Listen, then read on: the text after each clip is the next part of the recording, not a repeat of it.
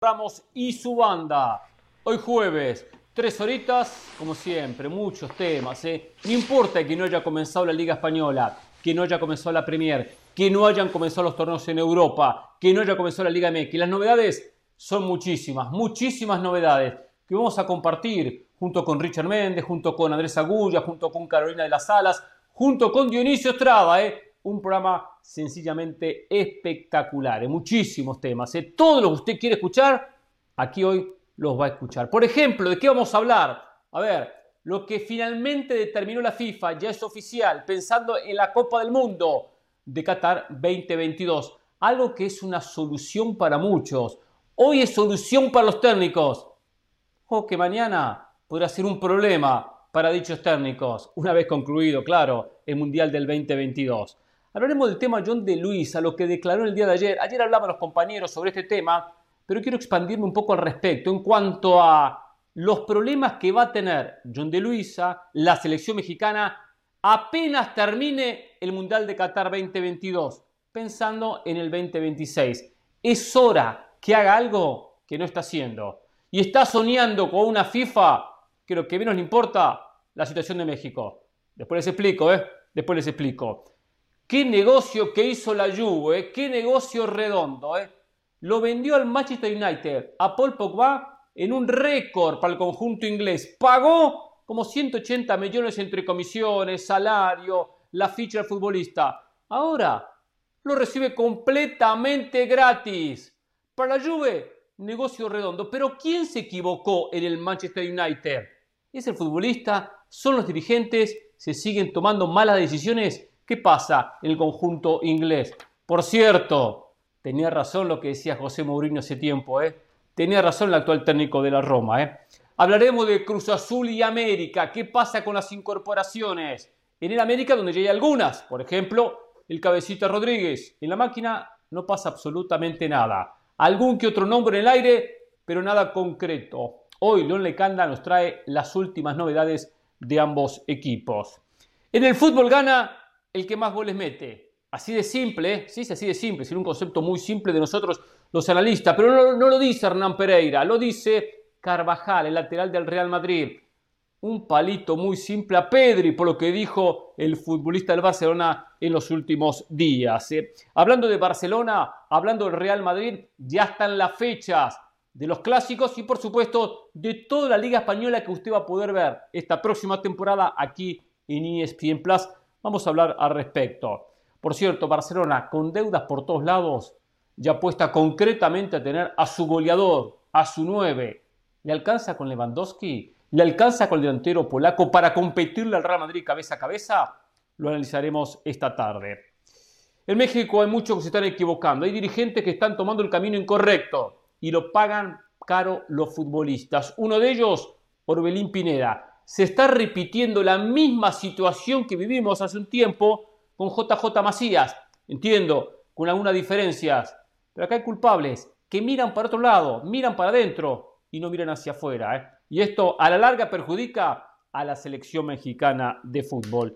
¿Quién es Christopher Galtier? Hoy nos contará Carolina, el nuevo técnico del PSG, de qué se trata, ¿eh? a qué juega, su comportamiento, qué podemos esperar del conjunto parisino. Y Neymar que sigue siendo un problema casualmente para el conjunto de la capital francesa. Algunos de los temas que estaremos hablando, también vamos a hablar de Enzo Fernández, ¿eh? qué negocio redondo que hizo River, ¿eh? qué negocio vendiendo a Enzo Fernández. Pero bueno, mientras me tomo un té de jengibre, porque hay que cuidar la voz, ¿eh? la voz, la garganta, todavía estamos con, limpiando el pasaje del COVID. Aprovecho a saludar a la dama del programa, Carolina de las Alas. ¿Cómo le va, Carol? ¿Bien? ¿Qué tal, Hernán? Muy bien.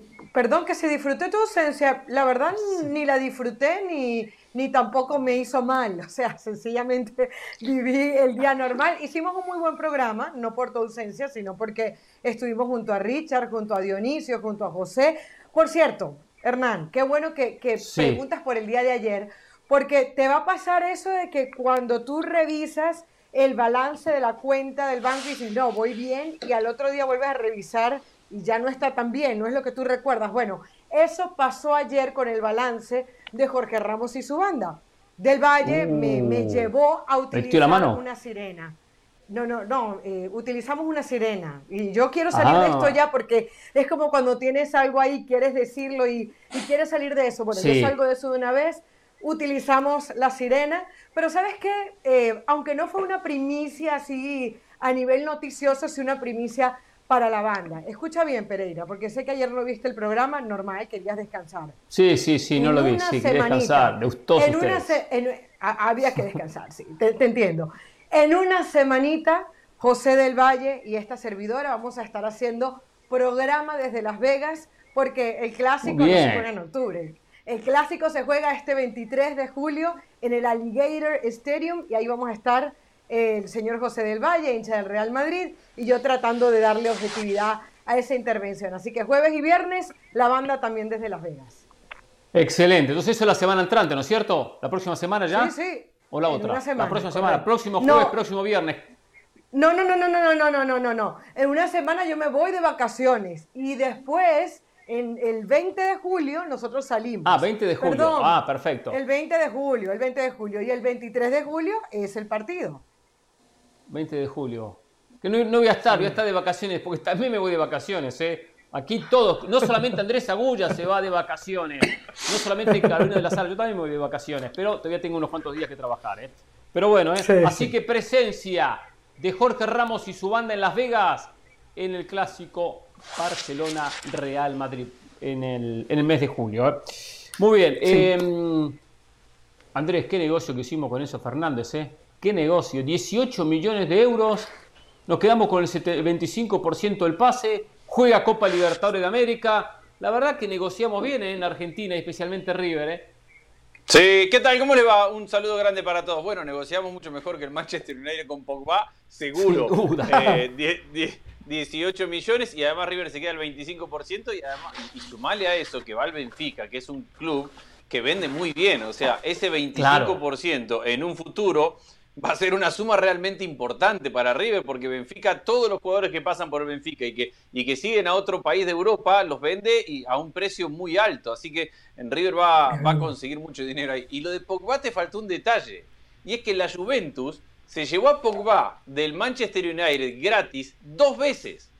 Porque la, primera vez cuando Pogba llega al a la Juventus, viene de hacer las inferiores en el Manchester United, Creo que había jugado apenas algunos partidos en, el primer equipo, era todavía muy jovencito. Eh, terminó su contrato, se lo llevó la Juventus, fue un gran tema en aquel momento porque era un jugador importante que el Manchester United veía crecer como la, figura del futuro y se lo llevó la Juve. Lo vendió en ciento y pico millones de dólares, como decía vos, para el Manchester United. Cinco años después, otra vez gratis. Impresionante. Y ese es, no en esta última parte, pero el, el genio atrás de todo eso es Marota el, director deportivo hoy del Inter, que es el mismo que le vendió el año pasado en 115 millones a Lukaku del Inter al Chelsea y ahora se lo lleva al Inter a préstamo por 8 millones y con Lukaku bajándose el salario 4 millones porque no quiere estar más en el Chelsea. Marota hace ese tipo de negocios y se ha transformado, para mí es el nuevo Galiani del mercado de pases. Son, son directores deportivos que, hacen magia. Pero bueno, hay mucho para hablar del mercado de pases y, de lo que está pasando en, el fútbol en Europa. Antes del viaje a Las Vegas, le mandaré una fichita a Sacaro y un par de números que tengo ahí guardados para, que, ah, para, sentirme, para sentirme representado. Vamos 50 Seguro. Pongan una ficha, una ficha del 5, ¿eh? Pongan una ficha del 5. Yo voy con el, 16. El sábado me tocará comentar el partido que no recuerdo cuál es, de la MLS. Me lo Conseguiste relator. El otro día andabas pidiendo relator. Sí, sí, sí, pero Richard Méndez dijo, yo quiero relatar un partido con Hernán Pereira como comentarista. Entonces la gente dijo, perfecto, está bien, le voy a dar esa posibilidad, le voy a dar ese, esa, esa opción. Y estaremos el próximo sábado con Richard Méndez. ¿Cuál es el partido, Richard, que hacemos? Antes de hablar del partido, el saludo para ti, nada, para Andrés, para Carito. Está, como yo, ni idea tiene, eh, pero no importa, muchachos. No, estoy muy claro en, eh, no solamente en el partido, estoy muy claro en el buen negocio que hizo River Plate con, eh, con la venta de jugadores. Pero hay negocios que son mejores. Hoy se cumplen 10 años que lograron despertar, mira, al fantasma de la B. Hoy se cumplen 10 años que se fue el fantasma de la B. Regresó River a primera hace 10 años. ¡Qué grande! Usted, tómate, tómate, muchacho, grande, tómate para que respondas hoy, con sabiduría, Pereira. Tómate Hoy es un día que te ha debido erizar la piel desde que te despertaste, recordando aquellos momentos, lo difícil que lo vivieron, de verdad. Felicidades, Andrés, felicidades, Hernán. Hay que hablar de River, hay que hablar de parece... esos 10 años. Qué, qué fácil es, la vida ahora. vaya que estuvo duro, ¿eh? Haber bajado la B. Sí, estuvo duro, estuvo duro bajar a la B, se aprendió porque volvimos con todo, más fuerte que nunca. Ahora, que usted venga a burlarse, usted que no ha ganado una copa de leche, que no ha ganado nada, que ha sido sus equipos, su selección perdedora históricamente, la verdad, la verdad, que mejor No sufra, Hernán, estoy feliz por ti, estoy festejando que tienes 10 años en primera. Porque no ha conseguido nada, o sea, que un venezolano venga a reírse de River, la verdad, que no existe fútbol. No me estoy riendo, estoy festejando contigo. Grande, grande, Hernán, 10 años en primera. Pereira, no te metas con la nacionalidad, habla con River. Yo, yo, yo voy a decir algo, yo voy a decir algo. Aquel episodio. Métete con el aurinegro. Aquel episodio. Hoy somos dos y dos. Con lo doloroso, tal cual con lo doloroso que fue para el hincha de River, yo creo que ese año en la B y el volver a, unido al hincha y a la familia de River, ha engrandecido aún más a River y como consecuencia de esto ha venido esta década donde River no ha hecho otra cosa que ganar a nivel local, regional, internacional, a donde sea. Para mí, al final de cuentas, el saldo es que hoy River es todavía más grande, más unido, más fuerte y que aquel episodio tiene que ver con esa, con esa unión y con este movimiento que se generó para apoyar y para sacar a River adelante. Diez años después, diez años después, yo lo recuerdo con orgullo. Salimos de ahí y vamos cada día más lejos. No desaparezca. Exactamente. No te escondas, Richard, ahora. No te escondas. Qué bárbaro, qué está bien, qué bárbaro. está bien, él disfruta. Una, una pregunta, le, hago una pregunta periodística. Él no ha podido tener alegrías propias y tiene que disfrutar, voy a decir, alegrías de otros. No voy a decir con otra. Mire que, voy a dejarlo así. Que una cosa, Táchira jamás jugó segunda, ¿eh? Nosotros nacimos grandes, nosotros nunca jugamos segunda. Jamás fuimos a segunda. Pero para, para lo que han logrado, para lo que han logrado, estar en segunda y primera es lo mismo, ¿eh?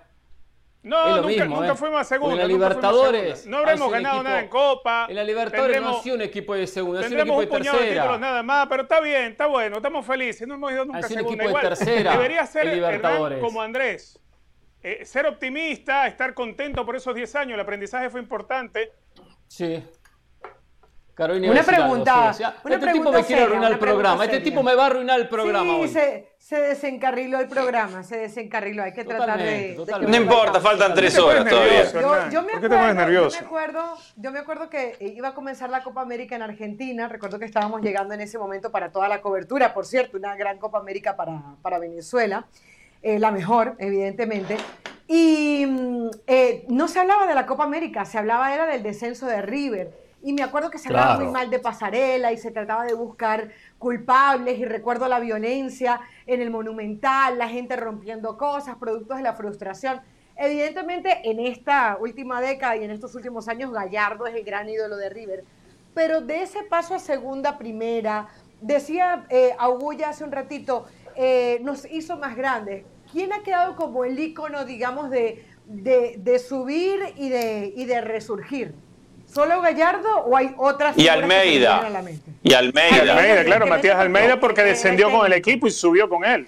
Sí, pero, pero ah, por eso lo pregunto, porque cuando Almeida, llega a Chivas y cuando Hernán habla de Almeida, sí recuerda lo de River, pero no le siento efusividad eh, cuando habla de Almeida. Por eso pregunto, Almeida... Es que yo no mezclo las cosas, Carol.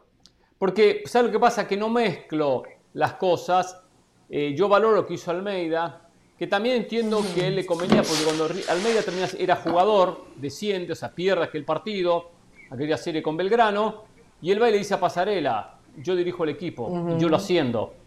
También tenía, era un riesgo, porque muchos dicen agarró un fierro caliente, ¿verdad que agarró un fierro caliente? Pero también River iba a ser protagonista de la segunda división. Eh, ¿Con fútbol o desde la AFA? Porque, volví a ser claro, ¿eh? River ese campeonato lo termina ganando bien, pero cuando hubo que poner a Pablo Lunati, árbitro, para que ayudara a River, lo ayudó a River, ¿eh? Eso, eso estuvo muy claro, ¿eh? Cuando River pasaba tres partidos sin ganar porque empataba en Mendoza o perdía como local o se dio un resultado, como pasó con Gimnasia y Jujuy, venía el Lunati como árbitro, penal para River, penal para River, penal para River. Entonces, porque pasó, ¿eh? Hay un personaje que no se pueden olvidar, ¿eh? no nos podemos olvidar. Lo, de Almeida lo valoro mucho, lo de Almeida yo valoro mucho lo que hizo, pero también tenía mucho, mucho para ganar. Y él, una, una vidriera como estar dirigiendo a River. Eh, ahora, así como, perdón, hay un personaje que no podemos olvidar de toda esa época. El ¿eh? falso hipócrita que empezamos a ver en México y en Estados Unidos, lo critico. Pero no lo voy a, no lo, si mañana tengo que criticar a Gallardo, no le idolatras. Porque llega el PSG y empieza a decir cosas fuera de lugar porque no voy a el fanatismo o, el hecho de tener a alguien como un ídolo, como un alguien importante referente en el club, por eso defenderlo de cada declaración. No, no, no, no me gusta cómo declara actualmente Almeida, no, no, no lo veo auténtico. Pero no le hay, un personaje con el que no podemos ser, eh, a ver, que no, no, podemos ser, eh, olvidarlo, no podemos ser mezquinos con ese personaje que nos hizo nos hizo, digo, la gente de River le hizo pasar de una manera diferente aquella caída a la segunda división. El Tano Pazman, papá. El Tano Pazman, un personaje del descenso de River. Ah. Ay, por Dios. ¿Sabe qué? Ya me rompió, ya me, me cansó. Se viralizó. Ya me cansó. Señores, cambio de tema. Acá nunca hablamos de River y ahora a estos tipos se les antoja hablar de River. No, no, Andrés, Andrés quería decir algo serio. Andrés quería el día de los 18 millones por. Andrés, el día que, el día que vendimos bien. un Tano Pazman. Vendimos bien, estamos ganando, somos el equipo de moda en Argentina, en Sudamérica. nos quieren ensuciar, nos quieren embarrar la cancha. Exacto, exacto.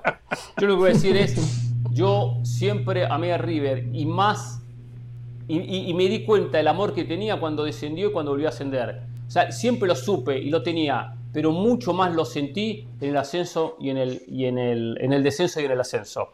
Eh, si tenía alguna, no duda, pero si había algo realmente de manifiesto en mi corazón internamente en esa situación. Señores, cambio el capítulo, ¿eh?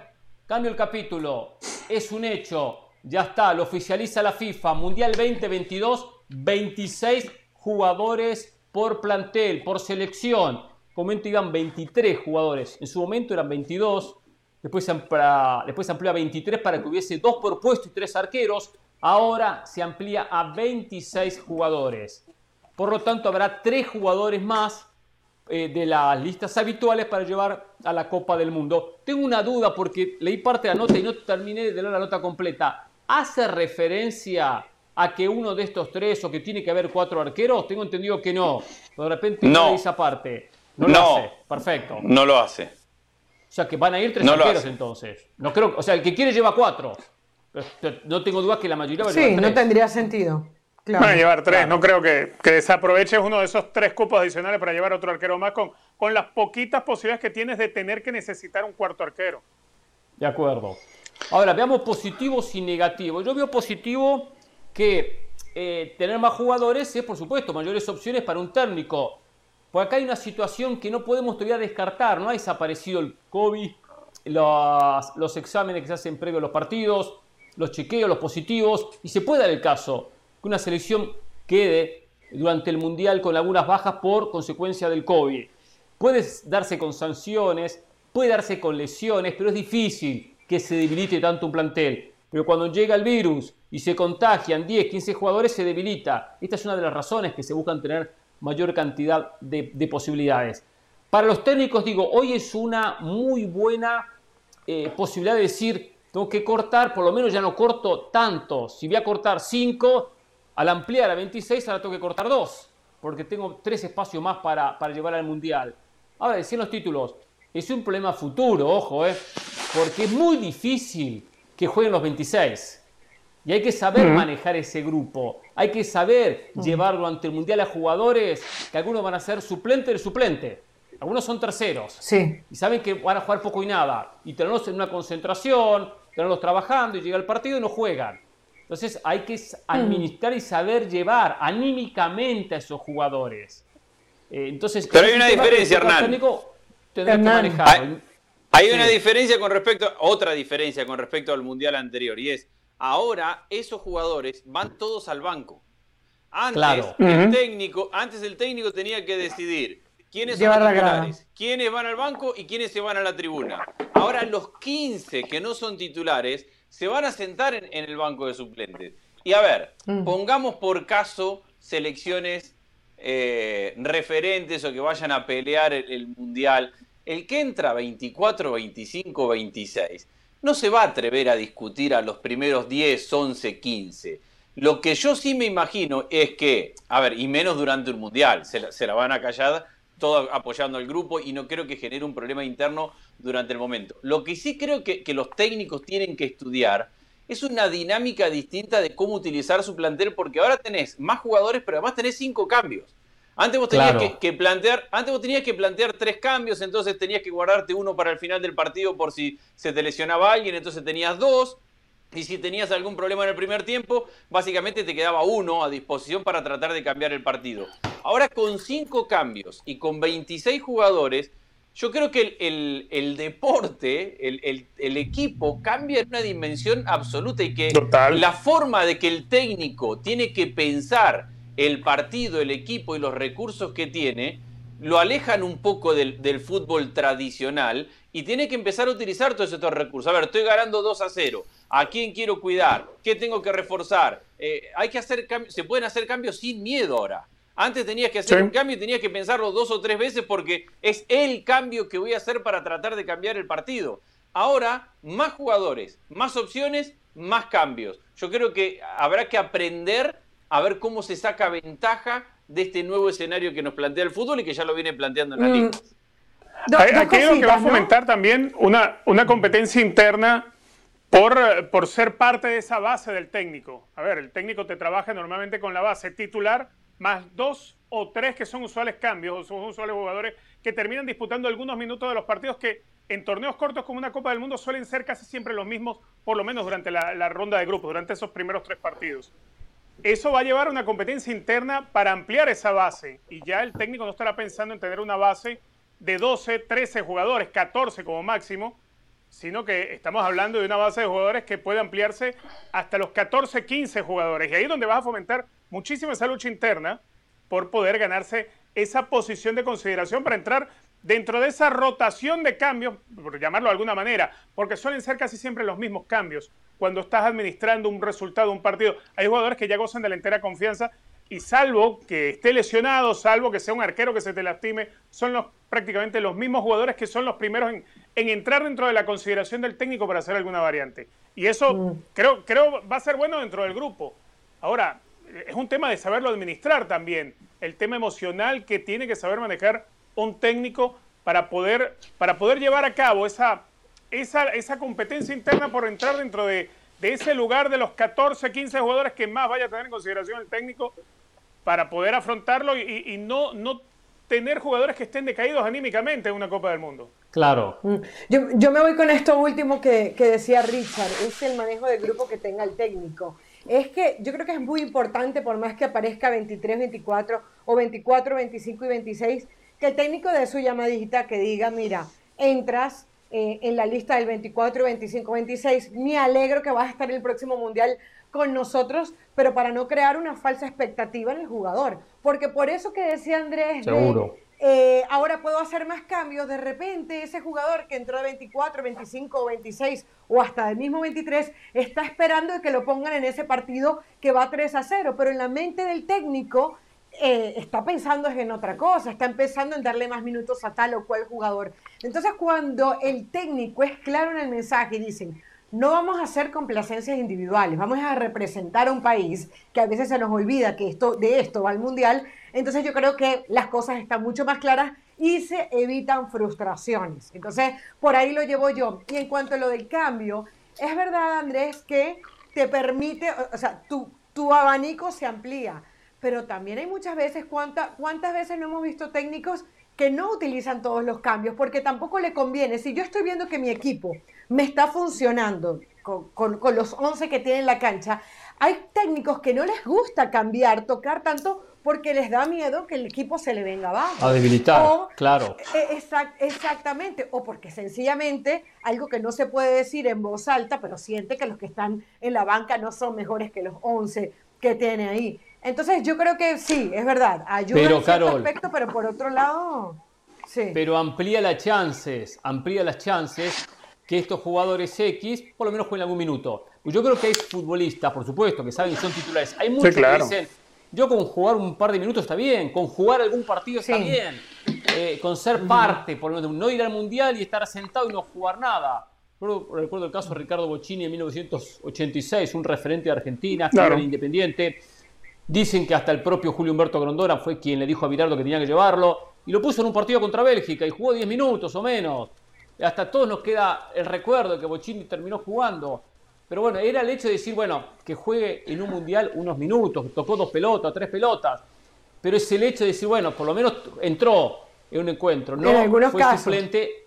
Exactamente, fue suplente durante toda una Copa del Mundo. A ver, yo, tengo un par de puntos con respecto a esto. Primero, perdón, no sobran las posibilidades en cuanto a minutos, de decir, ah, este partido lo tengo ganado, fácil, asegurado. ¿Qué es lo que dice Carolina? Gano por 2 a 0, no quiero hacer muchos cambios y debilitar el equipo. O sea, hay que estar ganando con un resultado cómodo para decir, ok, le doy minutos a este muchacho por lo menos para que juegue algún minuto del Mundial. Son pocos partidos y son muy pocos los partidos que se puede ganar con cierta diferencia de goles para poner a estos jugadores. Sí, a ver, yo, difiero en, un par de puntos. Primero, yo no digo que hay que regalar minutos simplemente porque los tenés, entonces metelos para, para descansar un jugador y arriesgar el partido. Primero, son selecciones nacionales, entonces si bien hay titulares y suplentes, se supone que está llevando un grupo de 20, 25 jugadores de muy buen nivel. Que puede haber uno mejor que otro, es verdad, pero si vos estás ganando 1 a 0 y tenés un volante creativo que está muerto y querés aguantar el partido, sacá el volante creativo y mete un volante de contención. Si pusiste un lateral izquierdo que, que, iba en profundidad todo el tiempo y querés aguantar el resultado, y bueno, saca ese y pone uno que, no vaya tanto al ataque y que sea más defensivo. Eh, a esas armas, no, a regalar minutos porque todos tienen que jugar un ratito porque es el mundial y para que descansen, sino en cómo gestionás como entrenador los momentos del partido. Estás perdiendo el partido y tenés que ir a buscarlo. Bueno, tenés cinco variantes como para cambiar el sistema táctico, como para cambiar. A, eso me refiero yo con la utilización de, de más recursos. Y los tenés todos en el banco.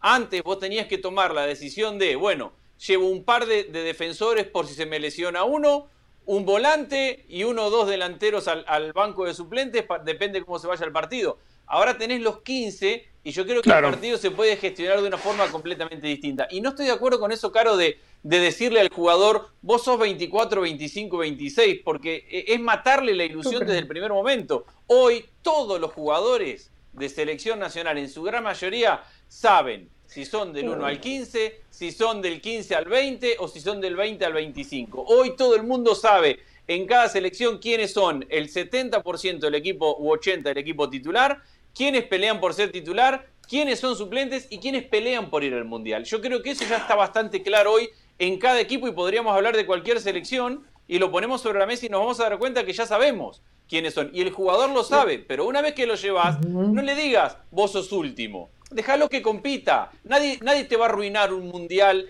por enojarse pero, porque pero, no juega. Pero Andrés, tú sabes muchas veces que el ego está por encima del, del tema del, del, sentido común. O sea, tú y yo podemos saber quién es del 1 al 15 y a veces dentro del mismo club. Pero yo sí pienso, no es que le vas a matar la ilusión, le vas a decir, eres el último y no me importa lo que hagas. Evidentemente, tú vas a tratar de adornar ese discurso de la mejor manera posible para no afectar la autoestima del jugador. Pero ¿cuántos jugadores no hay que no son lo suficientemente buenos y se creen que están en un nivel por Bueno, chao, que se vuelva para la casa. Es un mundial, se vuelve para la casa. No, no es un jugador que compraste, no, no, salario, no lo tenés que aguantar. o aportás o pegás media vuelta. Andrés, no es tan fácil. ¿eh? Yo estoy de acuerdo que hay que tener la comunicación. De repente no decirle, sos el 25, pero sí explicarle cuál es la idea, cuál es el proyecto. Y de repente, bueno, va al mundial. No es la opción A. Pero fomentar la competencia. que él no sabe qué va a pasar. Claro. Pero hemos visto cantidad, cantidad de selecciones que durante el mundial después hay problemas internos y la selección es un desastre, pero cantidad de casos. ¿Por qué? Conviven, que esto no pasa ahora, ¿eh? comúnmente 15, 20 días antes, que es cuando se preparan y se concentran. Después comienza el mundial. Y el futbolista, por más que sea suplente, tiene su ego y tiene su interés de jugar. Claro. Pasa un partido, pasan dos partidos, cerca de la eliminación. ¿Para qué vine? Porque eh, después empiezan con eso. Y el familiar, no vas a jugar, no te pone unos minutos. ¿Cuándo vas a jugar? No, que no me pone. y empieza a estar con mala cara, una, una energía negativa. No todo el mundo va a reaccionar, no, no juego porque estoy contento porque estoy en el Mundial. Entonces hay que manejar eso. Y es, buena la comunicación, bueno, hacerle Croacia, yo creo que esto, ¿Por qué juego? ¿Por qué no juega? Croacia estuvo con 22, Kalinic, estás descontento, no te gusta bien, en tu casa. Pero Argentina, ahora tenés, ahora Argentina 26. Fue un caos. Argentina fue un caos. pero con el técnico. Se mataban. Está bien, por lo que sea. Pero, pero con el técnico. Caos. Francia en el 2010. Francia, en, Francia en Sudáfrica. Entonces pasa. 2010, claro. Digo, son muchas Además, yo creo que ¿eh? esto, esto puede fomentar esto puede fomentar de otra manera la competencia interna. A ver, eh, recordemos lo que sucedió en el 90 con, con Carnevale, que era el titular de la selección italiana y en el primer partido contra Austria, el que viene desde el banco cuando quedan 15 minutos, Totó Esquilachi es el que hace el gol y de inmediato le termina sacando la titularidad. Creo que con esto de tener más mundial? más cambios, ¿En qué va mundial, a ser más fácil que alguien se caiga de la titular y alguien se adueñe de un puesto. Va a ser más fácil. Sí, yo creo que no cambia eso el hecho de tener tres jugadores más. Que, que si que si tenés un plantel que te da conflicto, lo tenés, como Francia, decía recién Hernán, es verdad, eh, pero que tener tres jugadores más o tres jugadores menos no, no te genera mayor conflicto. Eh, agarrar la selección argentina hoy, probablemente ahora con 26 va a ir Foyt, que antes muy probablemente no iba. Foyt sabe que va a pelear un puesto, que va a trabajar, pero, pero que no es titular y que, y que antes de esta expansión probablemente no iba a ir al Mundial. Y, y, lo mismo pasará con algún delantero y a lo mejor se le abre una oportunidad que no la tenía. Y en México pasa lo mismo. Hoy ya sabemos el equipo titular de México en un 80%, un 90%. Y ya sabemos quiénes son los 5 o 6 suplentes que van a entrar. Y ya sabemos quiénes son los que más o menos completaban el plantel. Y esto le va a dar una, una opción de, a ver, bueno, lo puede llevar a Flores, ahora que es un sub-23 y que ya le puede dar la experiencia de un mundial y que empieza a asociarse con la selección. Pero si Flores se ofende porque no juega y lo llevaste a un mundial, que se vuelva para su casa, le paga un pasaje, pero ni en, ni en sí, pero, turista pero, Andrés, Andrés, Andrés, es muy raro, muy raro que un jugador por mala cara o por mala actitud se vaya a ir a la casa. Es muy raro. No, pero el, grupo lo vaya a exponer al futbolista, exponerlo y a su vez generar un inconveniente interno, porque genera ante la prensa, quedó desafectado tan futbolista como pasó con Croacia, perfecto. La mayoría, ¿qué hace? El problema lo arreglamos adentro, ¿eh? Y hay un inconveniente adentro que a veces se arregla, a veces no se arregla. No es tan fácil, te vas para la casa y ya está. Digo, los egos hacen su partido. Primero cualquiera dice, sí. con mundial estoy contento. El, ser humano no se conforma, ¿eh? Siempre quiere más, quiere más. Pero está muy bien que no se conforme.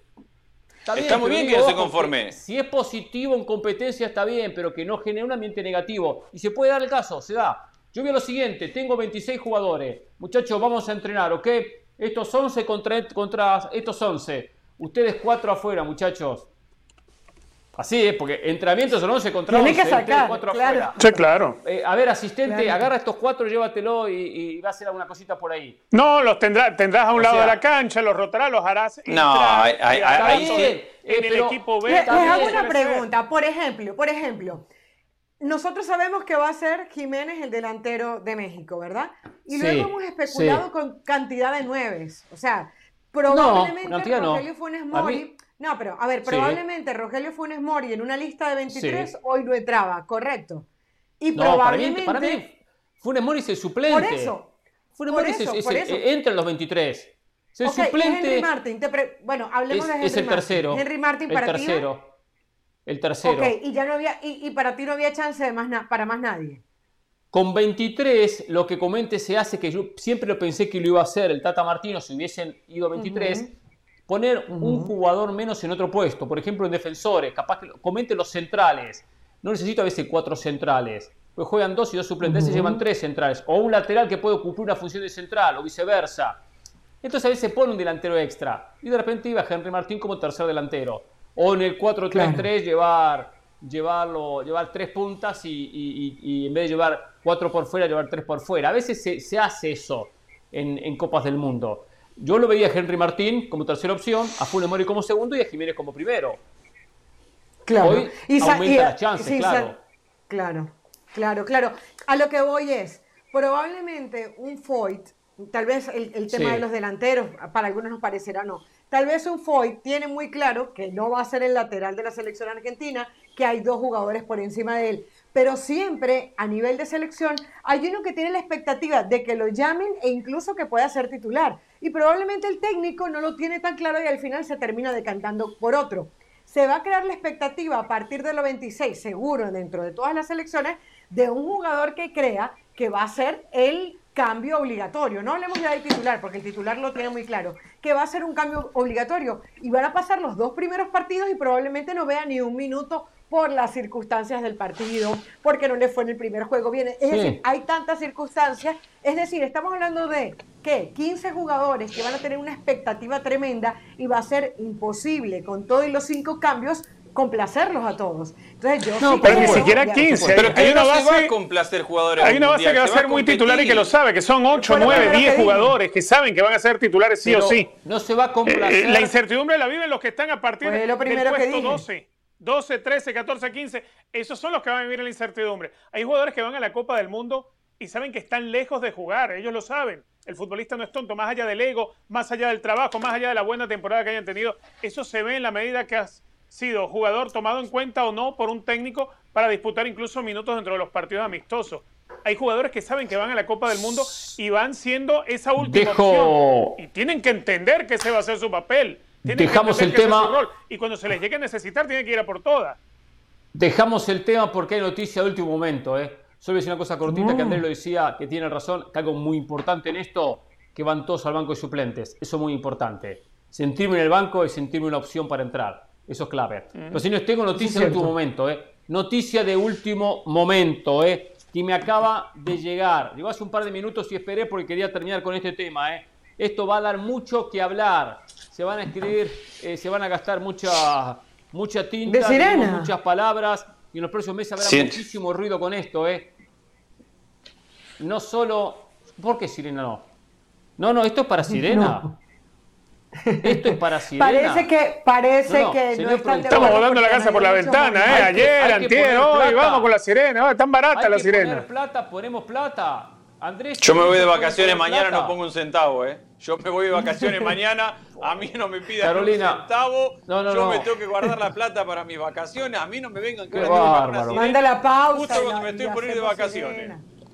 Tres semanitas, sí, pero bueno, achiquemos a dos semanas y media, Andrés, pongamos un peso. Está todo reservado, está todo reservado. Esto tiene un impacto a nivel mundial, esta noticia. No es una noticia más. No es una noticia más. Y vas, y vas a tener muchísimo ruido, ¿eh? Esa sirena se paga con el viaje de Carolina a Las Vegas. Con el 16 no, no, corporativa. No, Exactamente. Bajamos a Carolina o a José, uno de los bajamos a José, listo. A, José, el que no está, el que no está. Perfecto, bajamos a José, pero hay sirena. Vamos con las sirenas.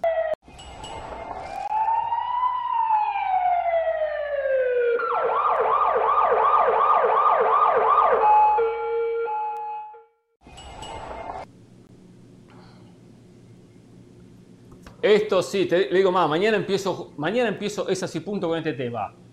Ante la inminente salida de Robert Lewandowski del Bayern Múnich, muy posiblemente al Barcelona u otro equipo, por ahí no va la noticia, va por este lado. El Bayern Múnich está analizando la posibilidad de contratar para esta nueva temporada a Cristiano Ronaldo. Cristiano oh. Ronaldo podría ser el reemplazante de Robert Lewandowski en el Bayern Múnich de Alemania. Noticia Bayern campeón de Europa. El diario AS de España lo pone en su cuenta de Twitter, donde dice bombazo a la vista ante el irrefrenable deseo de Lewandowski de abandonar el Bayern, el club alemán se plantea cubrir el hueco del polaco con, Cristian, con Cristiano Ronaldo. Señores, algo que no tengo ninguna duda, primero, ninguna duda, que Cristiano Ronaldo se va caminando de Manchester a Múnich, caminando Total. de llegar al Bayern Múnich. ¿Por qué? Primero, juega Champions. Segundo, es uno de los candidatos a ganar Champions que sea más candidato el City, menos candidato, más el PSG, no importa. Pero con el Bayern puede ganar Champions. Llega un equipo competitivo con opciones de Champions. Una Bundesliga donde se puede cansar de hacer goles. Una Bundesliga donde es el amplio favorito y no sería extrañar que consiguiera un título. Y Cristiano le gusta esos equipos. Por lo tanto, que Cristiano diga que, que sí, no tengo la menor de las dudas. Como no tengo ninguna duda que Cristiano habló con Jorge Méndez y dijo, búscame un equipo. Si no hay nada mejor, me quedo en el United. Si aparece algo bueno, me voy del United. Y claro, conociendo a Cristiano y a su ego y por una cuestión lógica, quiere un equipo competitivo. Y hay pocos, contados con los dedos de una mano, que uno puede decir opciones para Cristiano. Por lo tanto, Cristiano no tengo dudas que aunque gane menos dinero, dice que sí. Acá me llama la atención que el Bayern Múnich, conociendo su política de fichajes, diga que sí por Cristiano. Pero, sabe que hay un ruido mediático, mucha venta de camisetas, una, un impacto, y si no genera un gran sacrificio económico, donde muy, posiblemente recupere parte de lo invertido, quizás le abran la puerta al futbolista lusitano. Lo cual no me extrañaría ver a Cristiano con la camiseta del Bayern Múnich la próxima temporada. Hoy estaría lindo, ¿eh? en España. Puede que falten muchas cosas para completarse. Eh, pero lo veo con muchas posibilidades, eh, con muchísimas posibilidades, sí, Carol. Esta sería una jugada maestra del Bayern Múnich. Sinceramente es para pararse y aplaudir. Oh, más que del Bayern, yo digo de Jorge Méndez. Claro. del Bayern. Bueno, evidentemente Jorge En el momento preciso. No, pero, pero a ver, ayer hablábamos, está muy bien lo de Jorge Méndez y evidentemente cómo maneja a sus jugadores y cómo los pone y cómo se aprovecha de la necesidad de uno para poner en otro. Pero a ver, el Bayern Múnich tiene ya mucho rato demostrándonos lo que es capaz de lograr sin dinero. Recordemos el caso de James Rodríguez, lo hablamos ayer, el caso de Coutinho, un jugador que le salió más de 100 millones de euros al Barcelona y se lo termina llevando a préstamo. Ahora Mané, es que pongamos el contexto, más allá de que sean posiciones diferentes. El Real Madrid acaba de pagar 80 millones de euros más 20 en variables por un tal Chomení, que ya nos vamos aprendiendo, etcétera, y por Mané, que fue protagonista por muchísimo tiempo en el Liverpool, que fue parte de ese tridente histórico ya del equipo de club, te lo llevas por menos de 40 millones de euros. Y para más colmo, entonces te puedes traer a un hombre como Cristiano Ronaldo, que lo dices tú, mediáticamente te trae cosas interesantes, que no está acabado porque está está impecable físicamente, que sigue marcando goles, porque dentro de todo el Manchester United, ese puesto que se termina ganando en Europa es gracias a Cristiano Ronaldo, fue el goleador del equipo. A mí la verdad me parece que este Bayern Múnich encuentra los pasos perfectos para hacerse protagonista. Es más, y por 30 millones, ¿qué es lo que vale Cristiano Ronaldo? 30 millones es el, costo de la fecha de Cristiano Ronaldo. Si logras por el mismo precio o cercano a eso que se te vaya Lewandowski. Bueno, con Cristiano y ya sumando lo de, lo de Mané, de verdad que el, Bayern para mí pinta para ser uno de los, no solamente un candidato a ganar la Champions, uno de los grandes favoritos para ganar la Champions. A ver, uno de los grandes favoritos. No, no, no sé. todas, todas, claro. Mi punto de vista es no se vuelvan locos con el valor de venta de un jugador, porque eso es solamente una parte de la historia. Porque eh, Caro compara a Chuamení con, con Mané y Mané es un jugador más consagrado. Chuamení tiene 21 años Mané tiene 30, te va por 40 millones de euros, pero te obliga a firmarle un contrato de tres años, es decir, Mané ya tiene asegurado su contrato hasta los 33 y el contrato de, Sadio Mané es muy alto. El Bayern consigue barato, pero después paga mucho. A ver, a Coman le paga 18 millones de salario por año, lo mismo a Sané. Nabri se le está por ir porque quiere ganar también 18, 20 y no se, y no se lo quieren dar. Entonces, no es tan barato como parece que uno valió, le pagaron 80 y que el otro vale 35 40. Además, hay 10 años de diferencia y un valor de reventa que Mané ya no tiene. Y, e, y, eso le baja también el precio de Cristiano Ronaldo. Cristiano hoy no vale. Claro, pero Cristiano Ronaldo no creo que llegue pensándose en revenderse, ¿no? de 40 millones de euros para maniobrar todo eso que estás diciendo. O sea, y Mané tampoco lo veo yo. Veo yo en Mané una inversión pensando en revenderlo tampoco a la vuelta de un par de temporadas porque le da no le da. Por eso, no me importa, Mané, no me importa, yo, Mané Acá lo que importa es si el Bayern es negocio o no negocio que lleva Cristiano. Es un negociazo. un negociazo. Si es negocio en lo económico y en lo deportivo. En lo deportivo Cristiano no está, acabado y le puede aportar mucho. Le puede aportar mucho. Cristiano pues lo aportó en el United. Y en lo económico, en lo económico, ¿cuánto está No sé cuánto le pagarán como salario, pero no veo que para Cristiano hoy sea un problema el salario, por más que sabemos que su de acuerdo. mucho dinero. Sino es mantenerse en la elite, jugar Champions. Es Mr. Champions. Y en un equipo de elite, de verdad. Que puede ganarla, que puede llegar a instancia decisiva. Un equipo elite.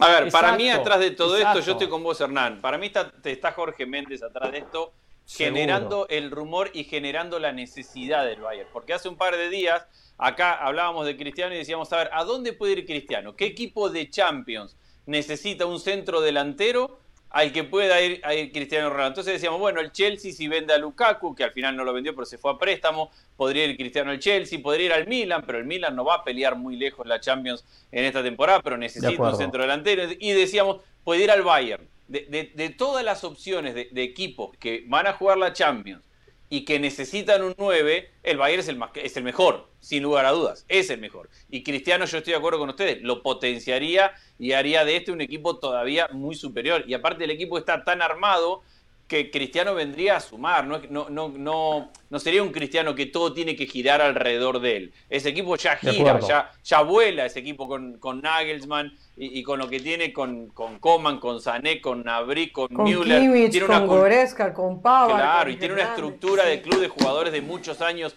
en la institución como para manejar ese, ese vestuario, o sea que no es que vendría Cristiano a, a mandar al Bayern de Múnich. A mí me parece que desde todo punto de vista sería sensacional.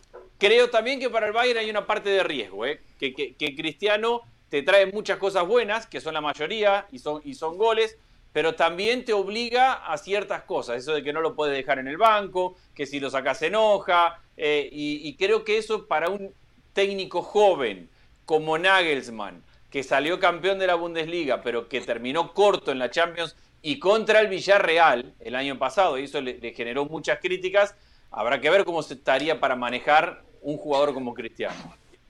Pero yo creo que Nagelsmann ha mostrado, ha mostrado esa madurez para manejar casos difíciles. Ojo, en algún momento Thomas Müller era un jugador que, tenía mucha complicación con el, tema, con el tema del ego y lo supo manejar también.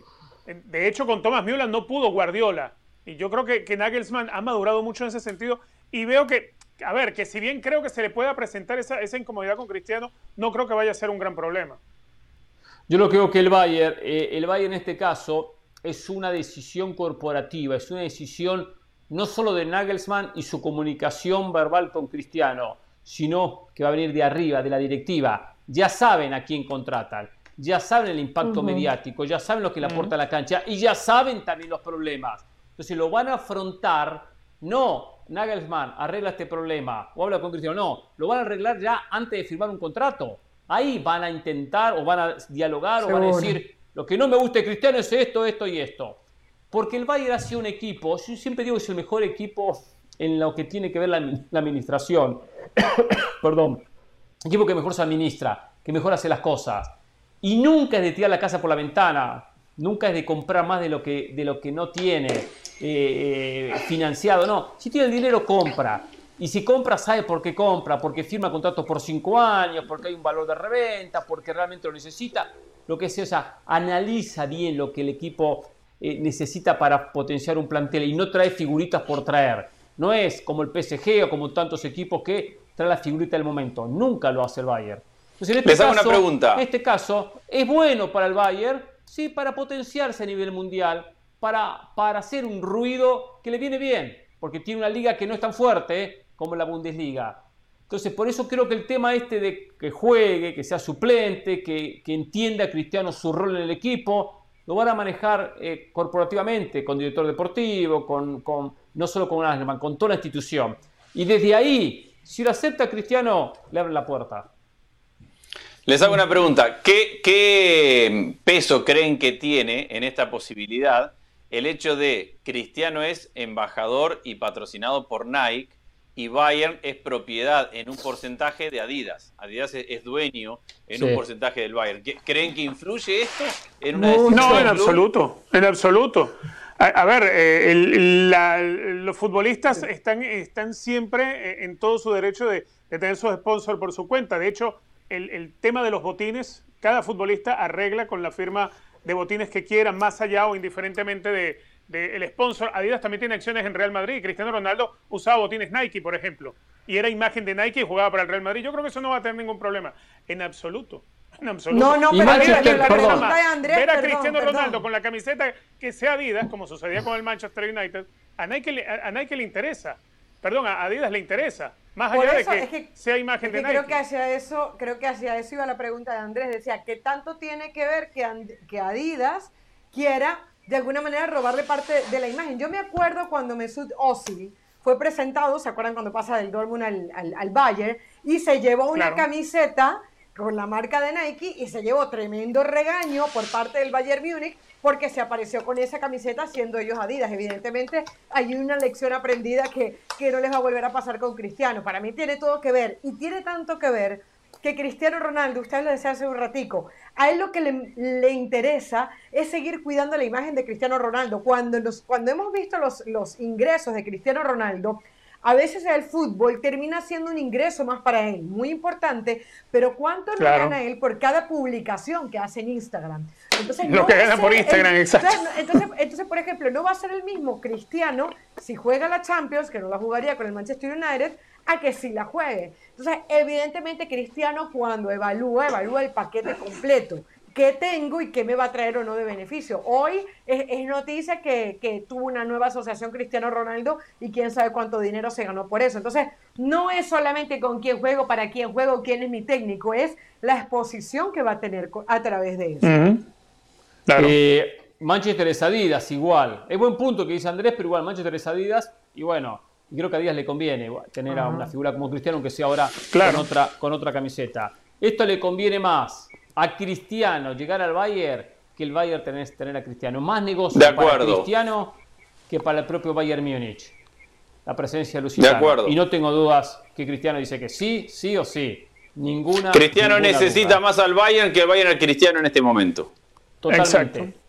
Totalmente. Porque, Cristiano, en este momento del Manchester United, el Manchester United está perdido en este momento. Es un equipo poco atractivo, que no logra refuerzos, que tiene un montón de jugadores que, que no se puede deshacer, que trae un muy buen técnico como Ten Hag, pero hay que ver cómo se maneja en un club tan grande como el Manchester United, que no tiene Champions. Eh, eso le está generando problemas para llevar refuerzos, que ha gastado mucho. Y no tiene amigos tampoco. Entonces, entonces el Manchester United está complicado. Bueno, ahí está con su pelea con Maguire por la capitanía y con ese tipo de cosas. Eh, el, Manchester United está en una situación problemática, preocupante y poco atractiva para el mercado que lo va a llevar otra vez a tener que sobrepagar por jugadores para convencerlos de que vayan al Manchester United. Hoy es poco atractivo el Manchester United. Y por más que. Mm, a ver si no quiero ver si me llegaba más, más información al más información. Eh, estás escribiendo por más que el United, por más que el United eh, tenga a Eric Ten Hag y la apuesta a la Premier, al saber que no juega Champions, lo que sea, hoy por hoy está muy lejos del Liverpool y muy lejos del City. Después hay que jugar la Premier y ver lo que pasa. Pero no es candidato a ganarla.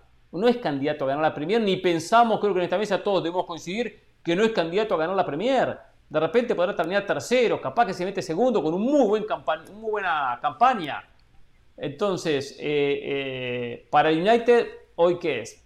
Competir para crecer como equipo. Cristiano aspira a otras cosas. Cristiano no tiene tiempo. Claro que no, no tiene, tiempo, Cristiano. ya está grande, Cristiano. ¿Qué, va a esperar que, se arme el, Manchester United en dos o tres años? Ya no tiene ese tiempo, Cristiano. No, totalmente. Esto es, y, y me duele decirlo, pero lo voy a decir.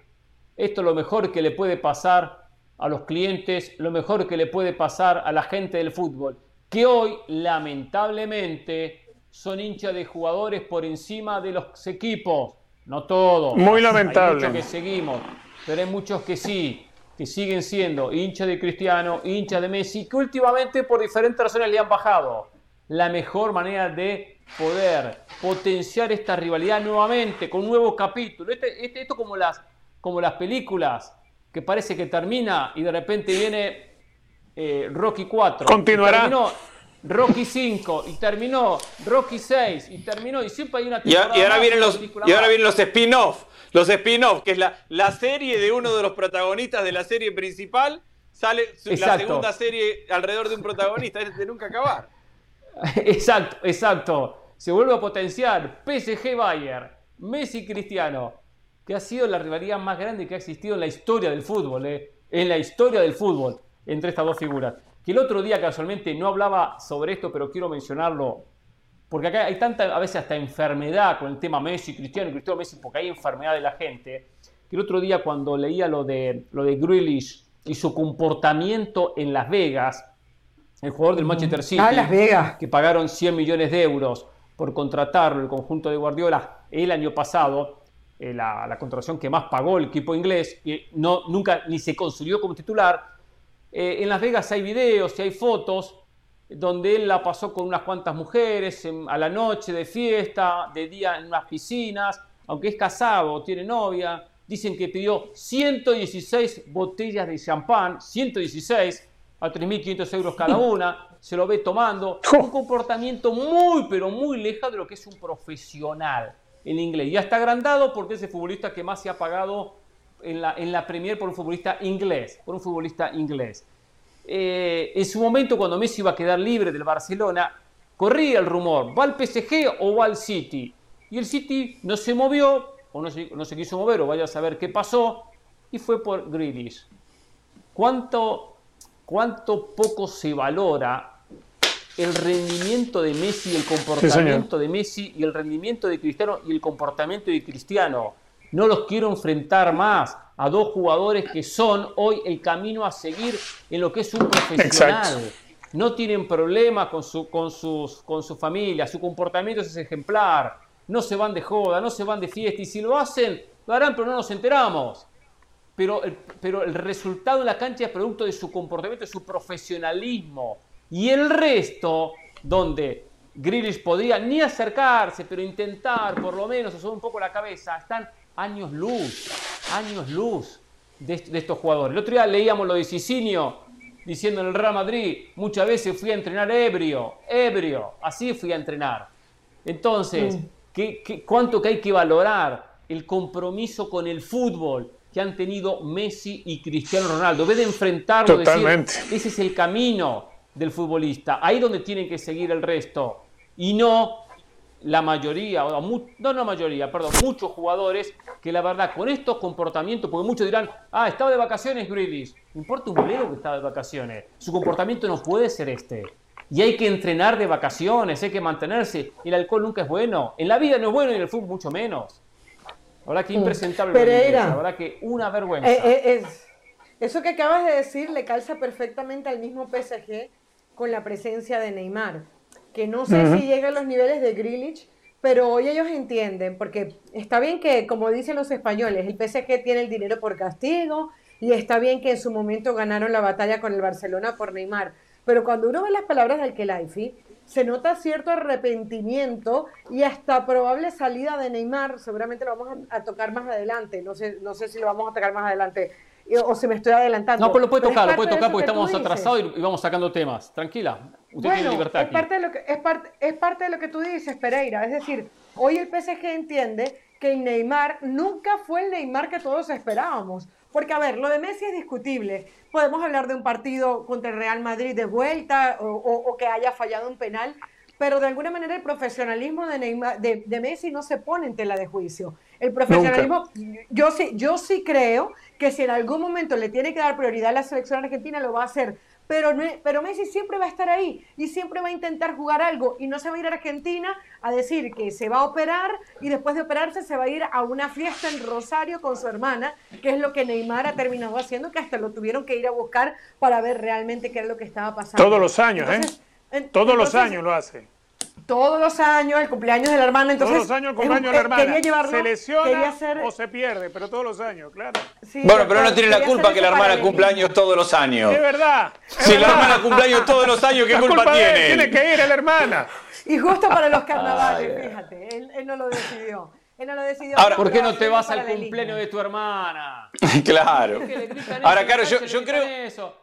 ¿Por al cumpleaños de tu hermana? Ándate al cumple de tu hermana y ya, y pásala bien. Yo tomo a pecho el tipo yo creo, yo creo que el, el problema...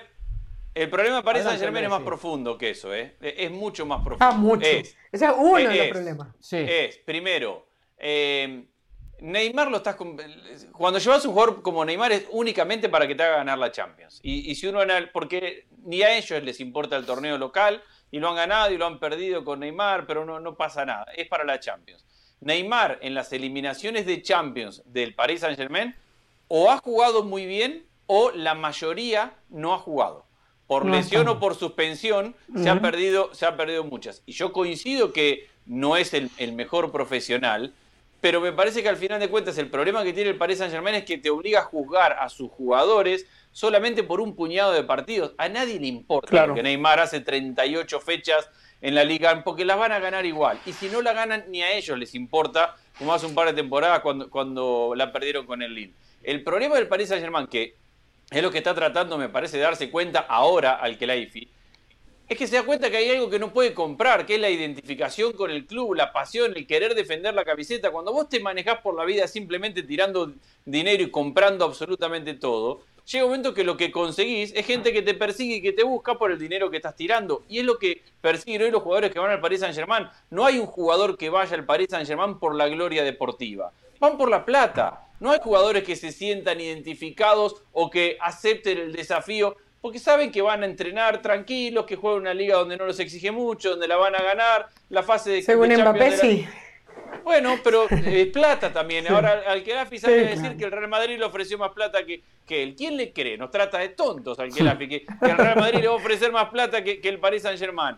Entonces, cuando vos salís por el mundo creando esa cultura de no estoy construyendo un club, estoy pagando un equipo de fútbol, entonces no esperes que tus jugadores tengan sentimiento de propiedad de club cuando vos les estás pagando para que vayan a jugar al fútbol 11 en una cancha.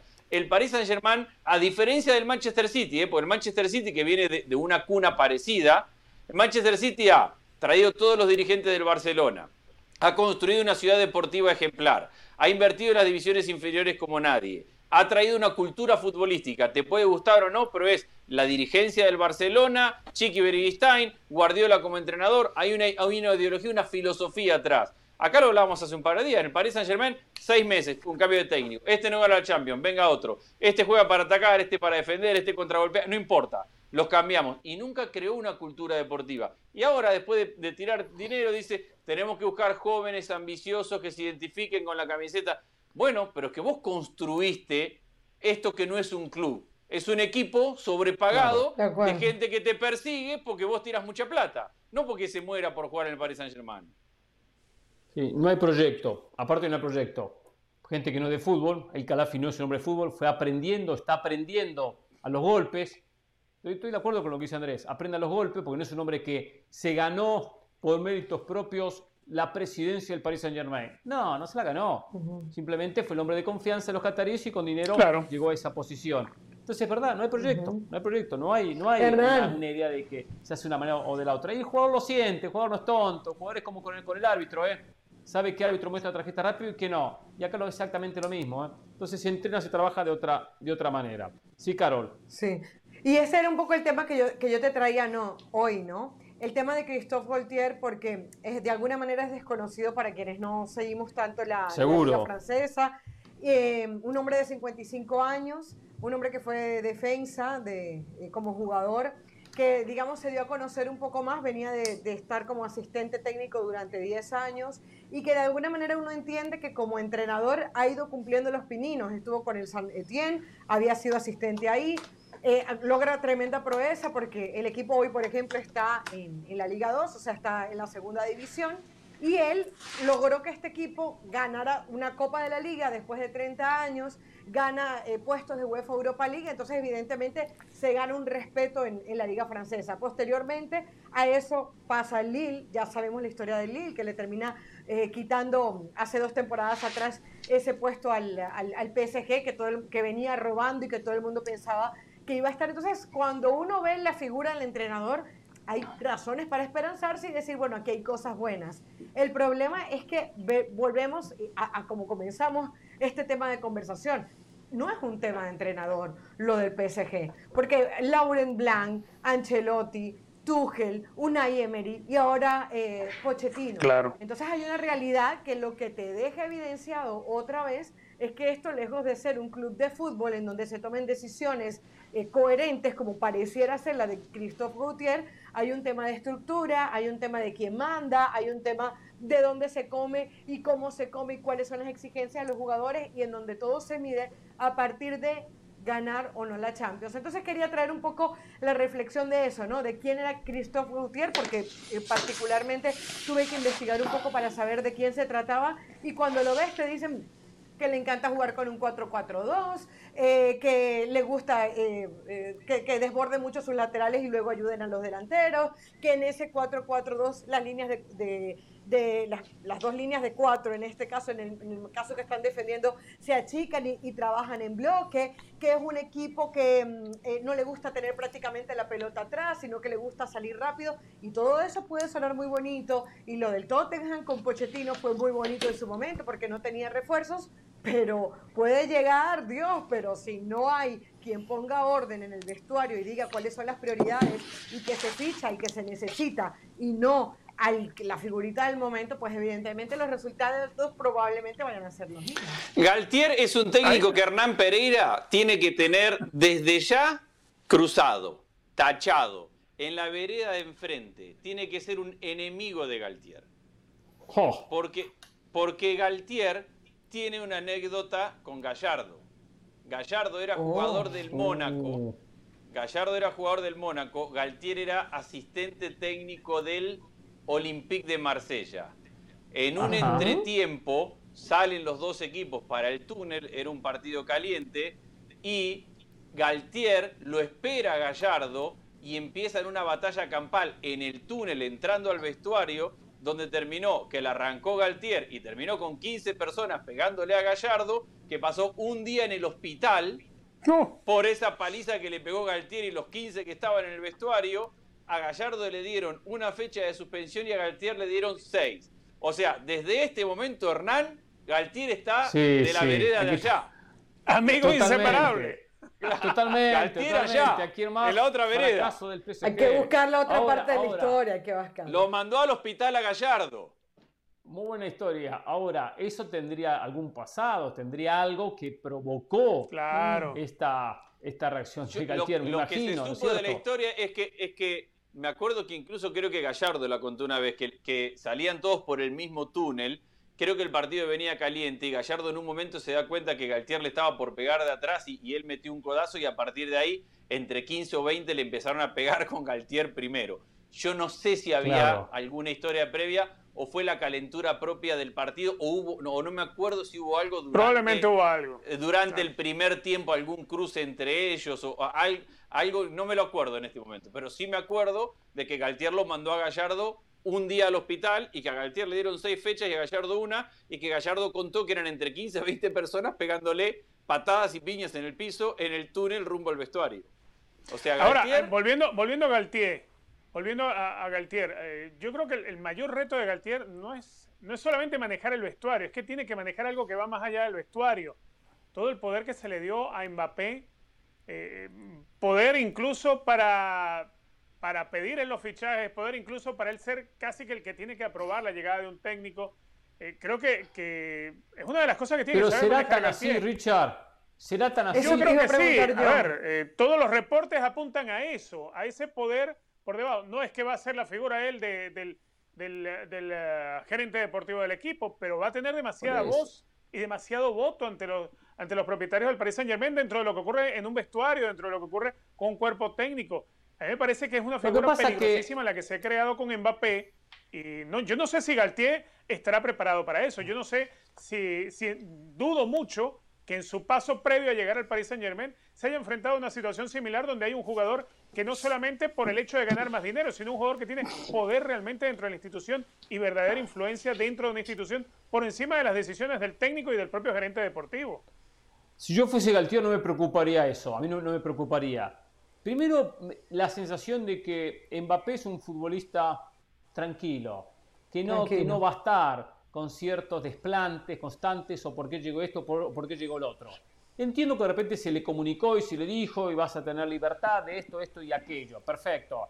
Pero también es algo que se gana, que le tiene que nacer a, Mbappé. Eh, tomar cierto liderazgo, tomar cierto control, decir esto mejor que hacerlo así, habrá que hacerlo así. Y después está la promesa y después cumplir o no cumplirla. Una vez que firmó, pues habrá que ver de lo que se le prometió, cuánto poder se le va a dar realmente. Yo creo que le dieron mucho. No, pero quizás lo hicieron en palabras, pero después hay que llevarlos a los hechos. Es fácil decir, eh, Richard, si usted nos acompaña en este programa, va a ser el que más va a hablar. Y lo voy a saludar primero. Y va a traer entrevistas. Ah, con razón. Y después llega el programa y no contamos los minutos de cuánto habló cada uno. O sea, eh, hay, que, hay que ver un poco el convencimiento para que firmar y después cuando hay que ejecutarlo. No sé, yo, es que yo, creo que, tiene esa regla. yo creo que el problema está en que Mbappé, Mbappé le interesa? mucho de, Mbappé arriesgó muchas cosas. Arriesgó está bien, parte de su futuro. Pero voy a esto, voy a esto. ¿Qué va a hacer, qué va a hacer eh, eh, Mbappé? Quiero como compañero a este jugador, fulano de tal. Viene bueno, lo que intentó hacer con Chumení. Está bien. Por ejemplo, lo que intentó hacer con Zidane. Está bien. Lo intentó, pero se fueron por otro lado Zidane dijo que no. Viene el cuerpo técnico y le dice, mira, yo analicé este jugador. Este jugador tiene estas virtudes, pero ojo con esto, porque no marca, no recupera, no sé, bla, bla, bla, bla. Este que tenemos es mejor. O sea, digo, es fácil opinar, pero hay que prepararse alrededor de una opinión. Y Mbappé no está preparado para muchas cosas, está preparado para jugar al fútbol. Por eso digo, a mí eso no me preocupa, ni creo que cambie tanto. Y no lo veo con la personalidad de otros que de repente se la creen y son más figuritas y que sí, eh, eh, quieren opinar mucho más y participan mucho más en el tema. No, no creo que sea un, problema si es que Galtier lo sabe manejar. Para mí el tema de Galtier es uno, cómo convencer a sus jugadores que su idea es la correcta para salir campeón. E-, ese es el gran desafío de los técnicos hoy, que el, que el jugador te escuche y crea que siguiendo tus indicaciones va a poder ser campeón. Y dos, el Paris Saint Germain no tiene grandes decisiones que tomar el técnico acerca de quiénes van a jugar. A ver, no, importa quién sea el técnico, si, se queda este plantel, el Neymar, Messi y Mbappé tienen que jugar todos los partidos, sí o sí. Si, si no, no puede ser técnico el Paris Saint Germain. No, no te lo tiene que decir al que la IFI, no te lo tiene que decir nadie. Vos vas y ya sabes que Donnarumma tiene que ser más titular que Keylor, que Sergio Ramos tiene que jugar. Pero ese es el primer punto, perdón, pero ese es el primer punto. Lo de Mbappé, Neymar y Messi sí, pero la pregunta es cuando ya le dicen al técnico tiene que jugar Donnarumma por encima de Keylor, ¿por qué? Pero claro, no se lo dicen. es que, es, que, no se lo dicen. al técnico no le tenés que decir esas cosas, porque un técnico que va a un club y ve que el, que el dueño del club invierte 15 millones de dólares de salario para un arquero como, como Donnarumma, salvo que Donnarumma se mande 18 macanas que le cueste 15 partidos seguidos, él va a tener que ser el titular. ¿Por qué? Porque tu jefe le está pagando 15 millones por año. No, te no tiene que venir al que le IFE a tocarte la puerta y decirte, mira, a ese le pago mucho, tiene que jugar, a ese se lo traje. Cuando un técnico agarra un club... Por, eso te compro lo de Messi y Neymar. 1098765432110, Pochettino nunca estuvo convencido que Donnarumma tenía que... Pero ¿a quién le dio los partidos importantes? se los termina dando, pero, pero con incomodidad. Y era algo que Está bien. bueno, con incomodidad, pero que no te queda otra. Cuando vos vas a un club donde el presidente te compra un arquero y te lo hace número uno por lo que le paga, vos tenés que lidiar con eso. Sabés que es el número uno. Le tocó la peor parte a Pochettino porque a Keylor lo querían dentro del plantel, porque tuvo que dividir un poco, pero a la hora de la verdad, los partidos importantes los tuvo que poner a Donnarumma, que era su arquero número uno. Entonces, el tema es cómo convencer y cómo encontrar un sistema donde jueguen los que ya todos sabemos que tienen que jugar en ese equipo. Claro. Señores, vamos a cerrar este tema, vamos a irnos una pausa. Ya está con nosotros Dionisio Estrada, que quiere tocar otros temas. Y un tema muy interesante que está relacionado con CONCACAF, con CONMEBOL, con las eliminatorias, con los nuevos, los nuevos años calendarios y lo que se viene especialmente para México, para Canadá, para Estados Unidos. El saludo y en menos de 48 horas, otra bufetada de guante blanco al señor Richard Méndez. Déjeme, déjeme. otra bufetada de guante blanco al señor ¿Cómo sufre? Así de fácil, en menos de 24 horas. ¡Qué bárbaro! ¿Cómo sufre? Ni hola te dijo, ni hola. Saludos para todos, el saludo. Ni presentarlo me dejó, pero bueno, es el estilo que le gusta. No, es que usted habla mucho. Tiene dos horas hablando. Dionisio, me acabo de enterar que Richard Méndez, me acabo de enterar, Dionisio, que Richard Méndez para venir a este programa tiene un arreglo de que él tiene que hablar mucho. Lo dijo Hernán Pereira recién antes que Lo alcancé a escuchar. Yo lo escuché a Hernán Pereira decir No digas eso, Andrés, porque Dionisio no va a poder dormir, ¿eh? No va a poder dormir con eso que acaba de decir. No va a poder dormir. Tiene un arreglo, Richard Dionisio. Sí, sí, sí, lo acabo de, pausa. escuchar. no a dormir, Dionisio, pobre Dionisio. Vamos a la pausa. Increíble, Cállense la boca. Vamos a la pausa. Madre.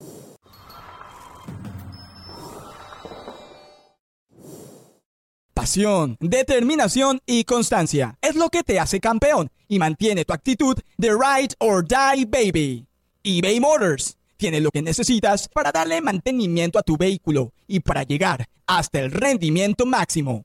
Desde sobrealimentadores, sistemas de sonido, tubos de escape, luces LED y más. Si buscas velocidad, potencia o estilo, lo encontrarás todo en eBay Motors. Con más de 122 millones de piezas, siempre encontrarás justo lo que buscas. Y con Guaranteed Fit de eBay, tienes la garantía de que tu pieza quede perfectamente a la primera o se te devuelve tu dinero. Porque con eBay Motors, quemas llantas y no tu dinero. Con las piezas que buscas, a los precios que quieres, tu auto se convertirá en el MVP que te dará el triunfo. eBay Motors. ebaymotors.com. Solo para artículos elegibles se aplican restricciones.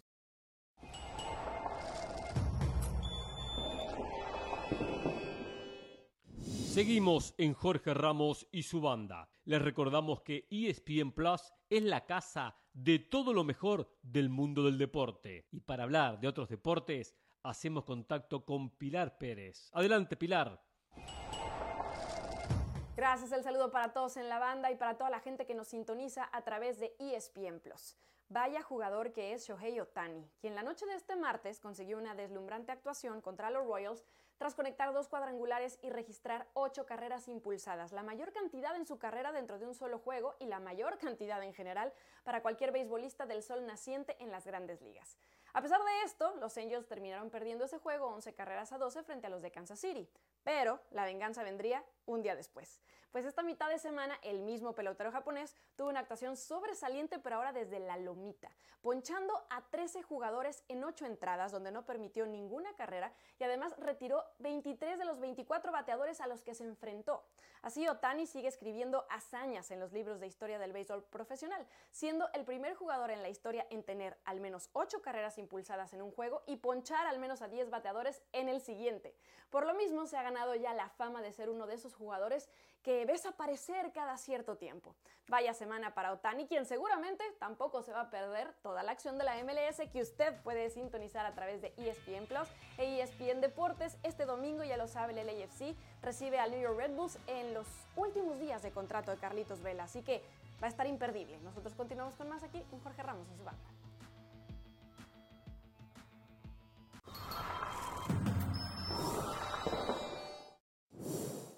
Más allá del juego hay algo en lo que todos vamos a coincidir. A todos nos gusta ganar. Por eso tienes que conocer los precios sorprendentemente bajos de seguro de auto de State Farm. Contacta a un agente llamando al 1-800 State Farm. Como un buen vecino, State Farm está ahí.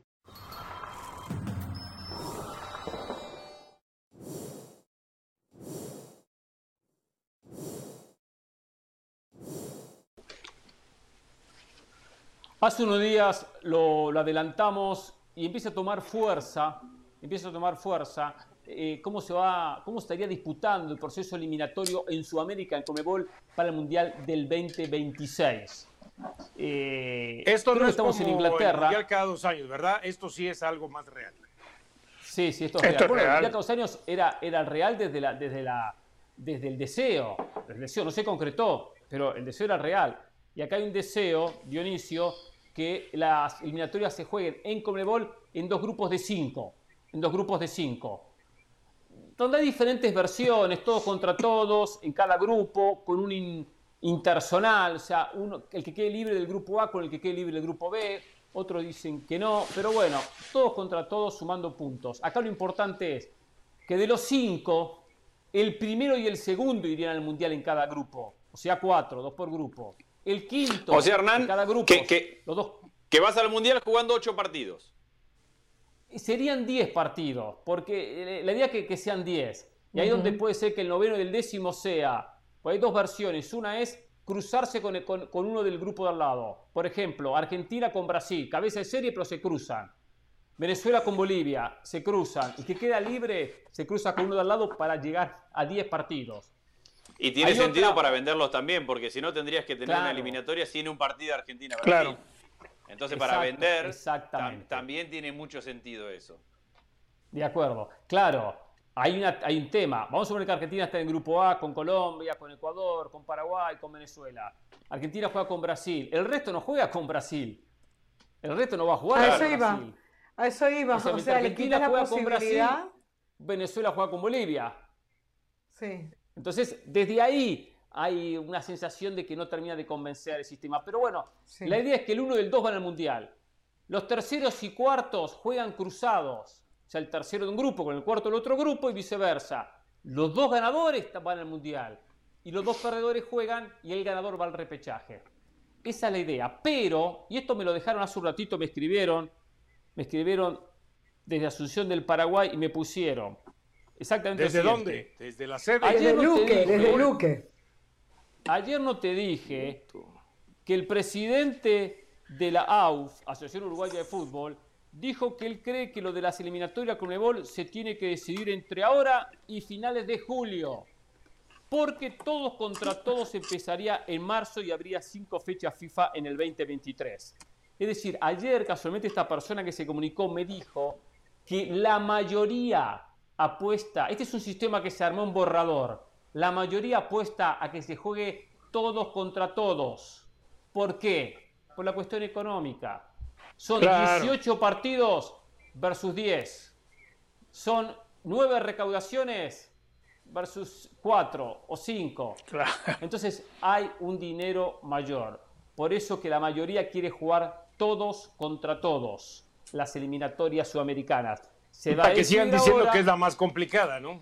Vendiendo ese humo. Sí, pero bueno no, sí, para mí sigue siendo la más complicada igual. Porque, porque comenzarían, si es todos contra todos, en marzo del 2023. Así que bueno, habrá que ver qué pasa.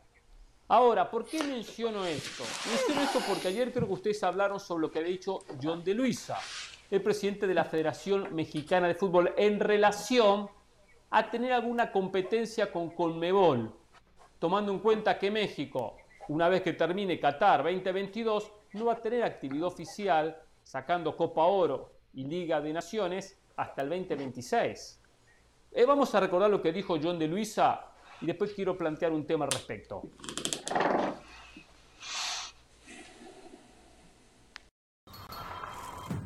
De la Copa América nosotros estamos abiertos, como lo hemos platicado aquí en una infinidad de veces, eh, de la mano de la CONCACAF, porque es un tema CONCACAF y de la Conmebol, nosotros seríamos felices participantes de una Copa Continental, más que la Copa América, como ya se tuvo la Copa Centenario en el 2016. Creo que fue una extraordinaria experiencia para todos, para los equipos, para las federaciones, para la afición.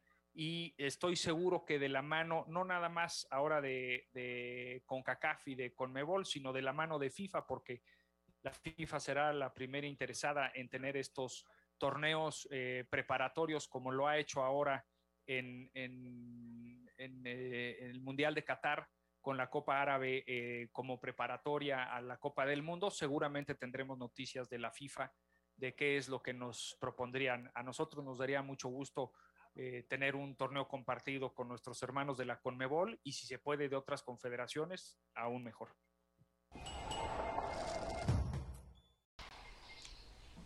A ver, yo quería traer esto porque John de Luisa sueña con que la FIFA arme una competencia previo al 2026 para que CONCACAF pueda foguearse con Conmebol y especialmente México, Canadá y Estados Unidos que van a tener un grave problema. Van a tener un grave problema.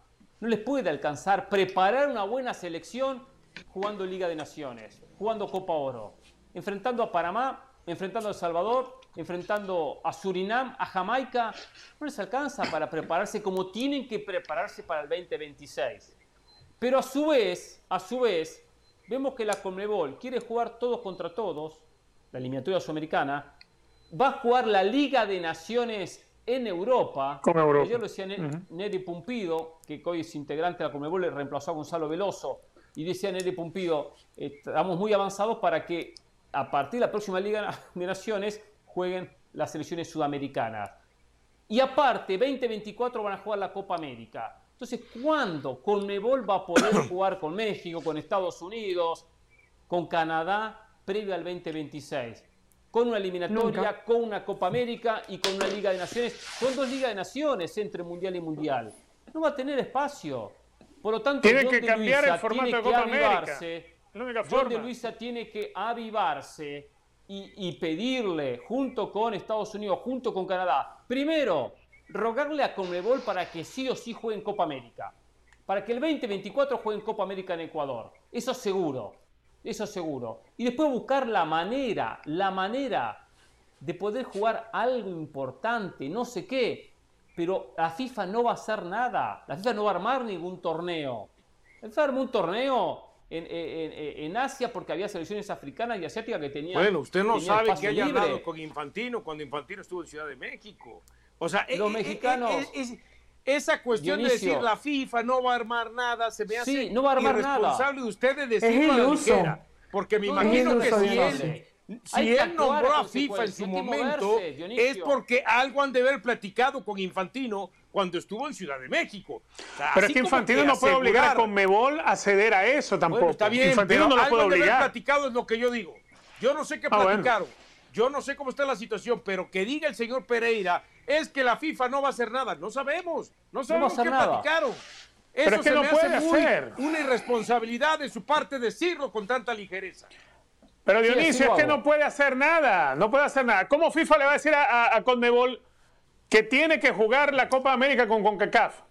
FIFA no puede, no puede intervenir en Acuérdense que CONCACAF tiene muchos no votos. Puede cambiar el espíritu de la competencia. Acuérdense que CONCACAF tiene muchos votos y al señor Infantino no le conviene estar hablando de más. no le conviene prometer lo que no va a, terminar de cumplir. yo no sé qué vayan a hacer, pero yo no, yo no quitaría la FIFA de la ecuación. Día uno, muchachos, no entiendo bien. Así con UEFA, así. Y con CACAF no tiene más votos en eso. No sé cómo lo van a obligar, no sé. A ver, yo, estoy de acuerdo eh, con, muchas de las cosas que se dijeron, pero creo que al final de cuentas es lo que dice, es lo que dice Richard. Seguramente habló Infantino con John de Luis y seguramente dijo, sí, te vamos a apoyar para hacer algo. Pero no, se olviden que por un lado está Infantino tratando de buscar su reelección y, queriendo que con CACAF le dé sus votos. Pero por otro lado está lo que dice Richard con Mebol. Ahora, ahora México quiere ir a jugar con Sudamérica.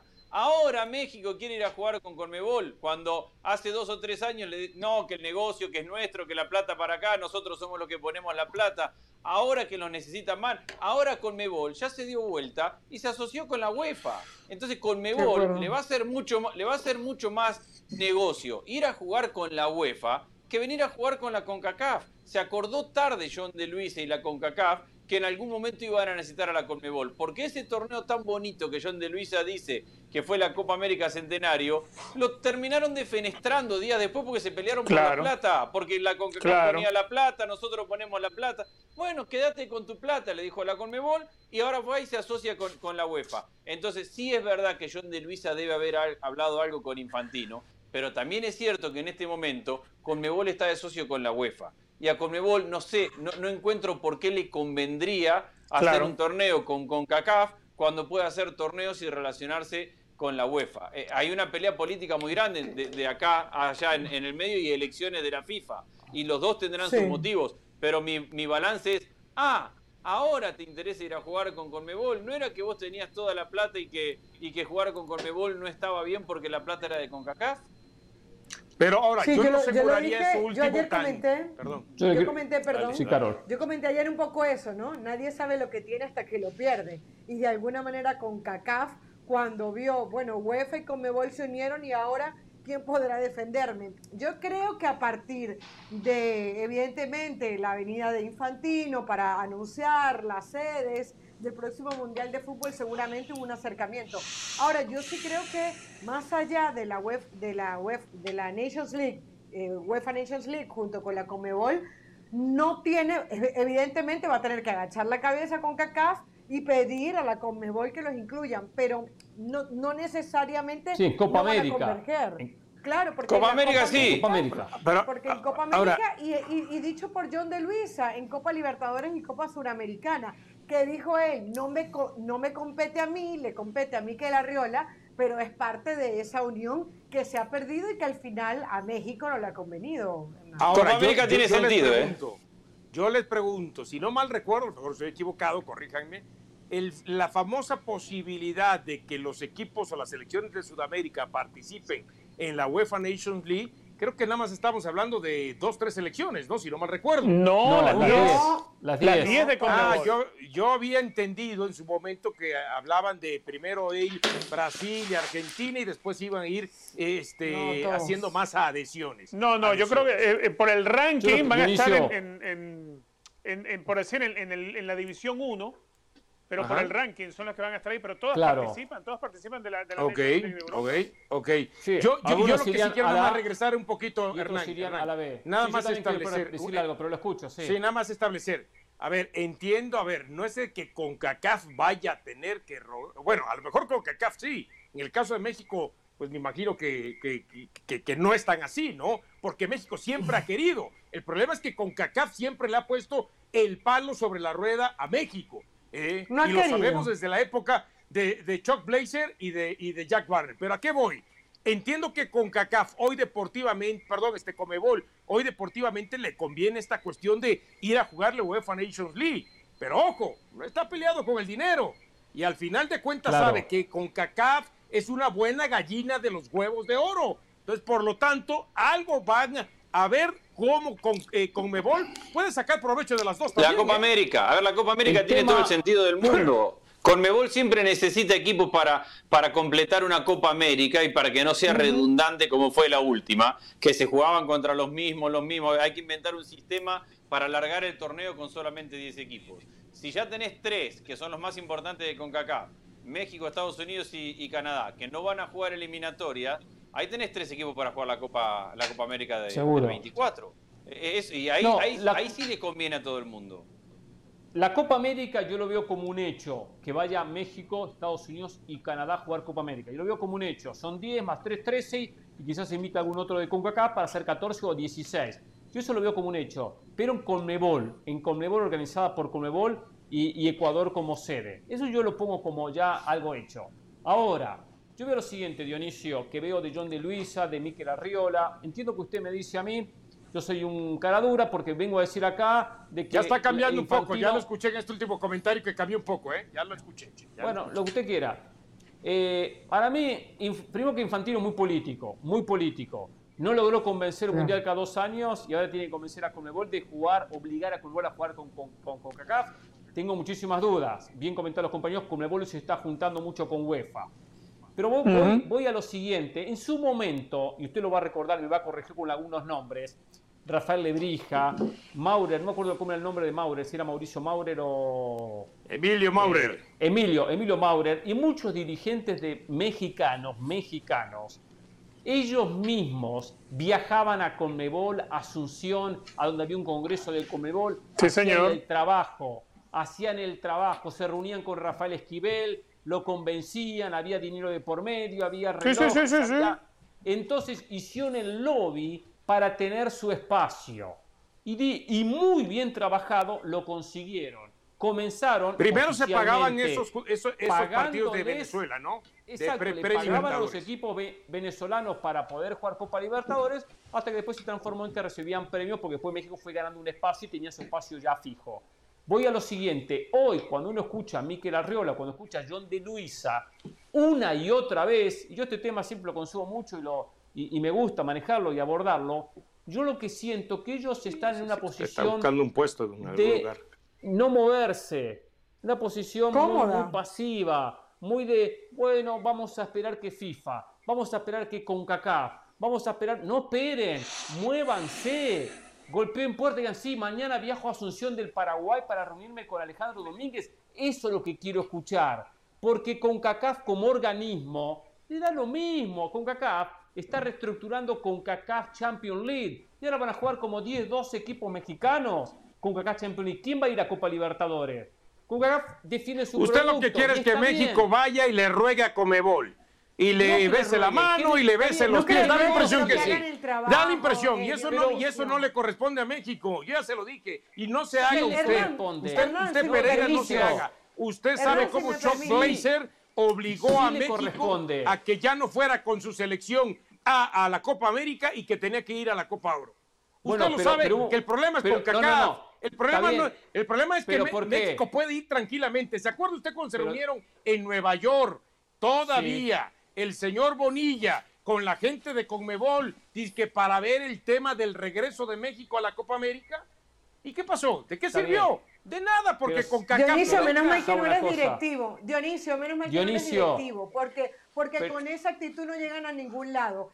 Te estás poniendo la bandera de la arrogancia de que ir a pedir participar en un torneo. No, es que el problema no pasa por México, Claro, el problema pasa por CONCACAF. pero hay, hay que negociar. De nada sirve que México vaya y le ruega a Conmebol y se vaya de rodillas desde México este, pasando por Centroamérica y pasando por Colombia y llegando y pasando por Ecuador y, llegar hasta, hasta Paraguay, si la CONCACAF es el problema acá, México tiene que resolver la, situación. Pero México tiene que romper entonces con CONCACAF, que rompa con CONCACAF. Pero Dionisio... Que México rompa con CONCACAF. Dionisio, México no negocia ni con CONCACAF, que negocie con CONCACAF que le diga con CACAF, ah, tú quieres usarme 20 equipos o 18 equipos para jugar con CACAF Champions League. Y, quieres que la Leagues Cup la hiciste oficial porque quieres ser parte de la Leagues Cup. ¿Por qué la Leagues Cup es un torneo ahora oficial que se metió con CACAF? ¿Por qué? Porque a CONCACAF le conviene que juegue México contra Estados Unidos 500 partidos. Está bien, ¿quieres que sea parte de tu fiesta? Soy parte. Pero déjame ir a, a la fiesta del vecino también. Y si no me dejas tu fiesta, yo no voy. O te la arruino. A eso voy. Que el, que el mexicano no voy, te la Si lo obligan, Pereira. Si lo están obligando a México. está bien, pero si México dice la League Cup la vamos a jugar con suplentes. La reserva de Puebla, la reserva de Puma, vamos con la sub-20. Sí, sí, sí. La gente, sí hacer algún tipo de presión según México usted, es el más fuerte en el área de CONCACAF. Mm. Sabemos que es el más fuerte políticamente y, como, y, y a la hora de recaudar. Con CONCACAF tiene que plantarse y negociar. Es decir, yo juego Copa Oro con titulares, pero juego también Copa América. No me pongas trabas. Pero, ¿y si México, a ver. Diga, Richard, diga. Se me ocurre que México rompa con CONCACAF. Es que de qué le sirve a México. No que rompa. México clasifica. Es que no puede romper, no puede romper con CONCACAF.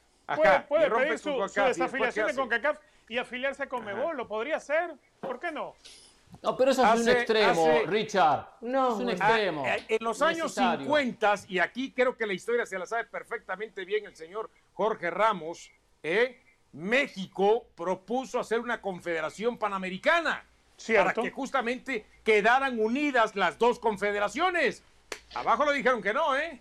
Y después acá dijeron, tampoco, ¿eh? Cada quien quiere, quiere sus Está intereses, bien, pero quiere historia. pero México, México, México en Conmebol iría todo el tiempo al Mundial también. Iría es lo que estamos hablando, solo, solo le digo lo siguiente, Dionisio, y le pregunto como mexicano, y también le pregunto al resto, y ya vamos a ir con León Lecanda enseguida.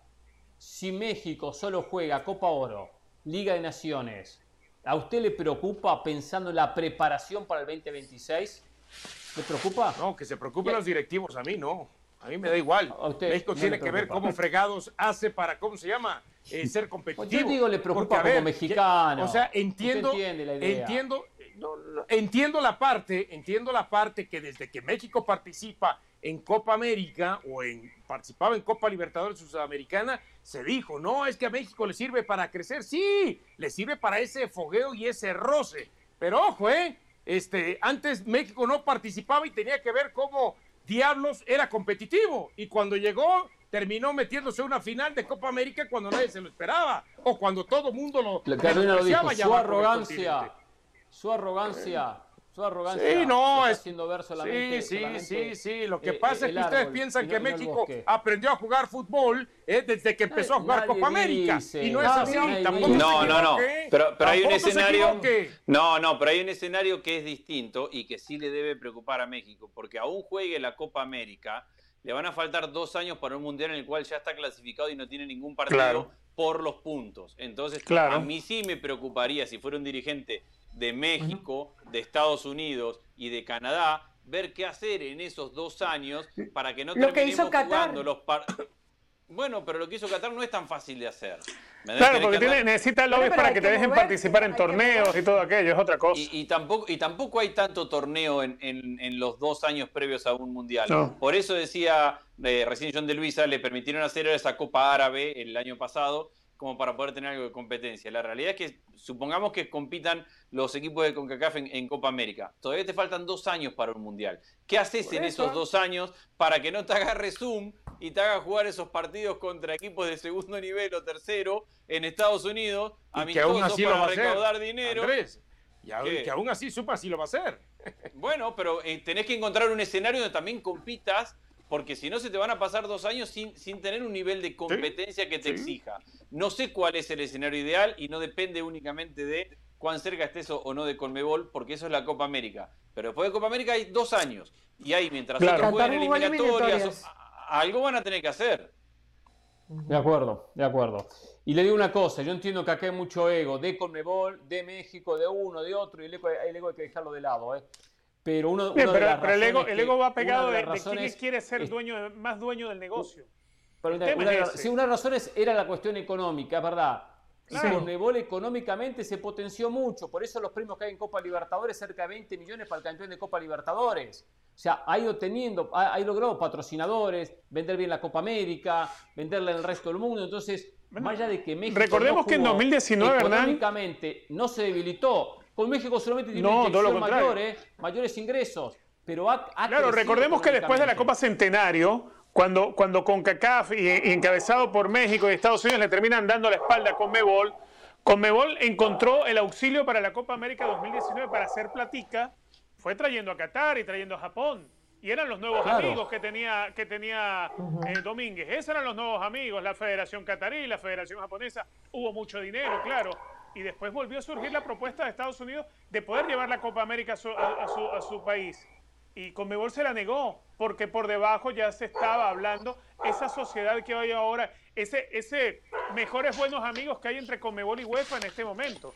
Entonces, Yo producto de, de, una ruptura por la ambición o por no sentarse y entender que tanto con CACAF como con Mebol para sacar adelante una Copa América como fuera Centenario tienen que ser socios, pues finalmente salió mal con CACAF, pensó que tenía la gallina de los huevos de oro solamente en México y dejó mm, irse a alguien que hizo un mejor negocio y que hoy en día, no solamente en lo deportivo, sino en lo económico, se va a fortalecer mucho más. Si México tiene que salirle a rogar a alguien, tendría que ser entonces a UEFA. A UEFA Allá es donde México tendría que entonces también ir a pedir y tocar puertas. ¿eh? Para mí, Esa es la verdad. Para mí hay algo que ha cambiado mucho. Hay algo que ha cambiado mucho y no voy a poner las manos en el fuego por nadie. Pero en la época de mucho enfrentamiento y división de Conmebol con CONCACAF, era la época de mayor corrupción. En, el fútbol, en ambas confederaciones.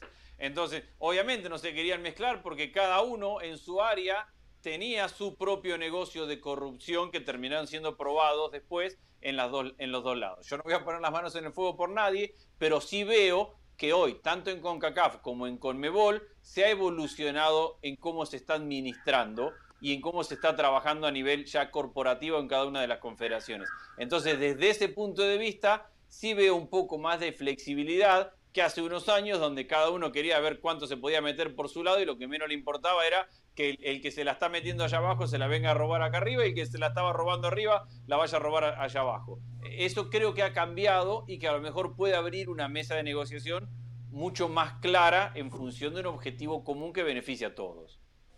Yo lo que digo como conclusión, que acá quien tiene que dar el paso hoy es México. El necesitado es México, y como Estados Unidos también y como Canadá, en tener otro tipo de competencias, en tener mejores competencias. Si no, veremos en el 2026 lo que pasa y veremos ese, torneo fantasma que va a inventar Infantino que sueña John de Luisa. Vamos a ver qué hay y cuánto sirve un torneo de dos o tres partidos también, ¿no? ¿Cuánto termina sirviendo? Pero bueno, señores, em, cerramos el capítulo. Creo que tenemos ya contacto con León Lecanda desde Ciudad de México para contarnos las últimas novedades en tema América, en tema Cruz Azul especialmente, el tema refuerzos de uno y de otro equipo. Estamos con León, ya lo vemos en pantalla. ¿Cómo te va, León? Bienvenido, ¿cómo estás? Muchas gracias, Hernán. Un abrazo fuerte a todos en Jorge Ramos y su banda. Hace recién 30 minutos Pedro Aquino llegó a esta Terminal 2 del Aeropuerto Internacional de la Ciudad de México después de unos días de descanso en su país natal, Perú, y tras esa dolorosísima eliminación que nos tocó presenciar en el estadio Hamad Bin Ali de Al Rayyan en Qatar, ¿no? Esa derrota de la bicolor que no pudo avanzar a su segunda Copa del Mundo de manera consecutiva después de caer en penales contra Australia.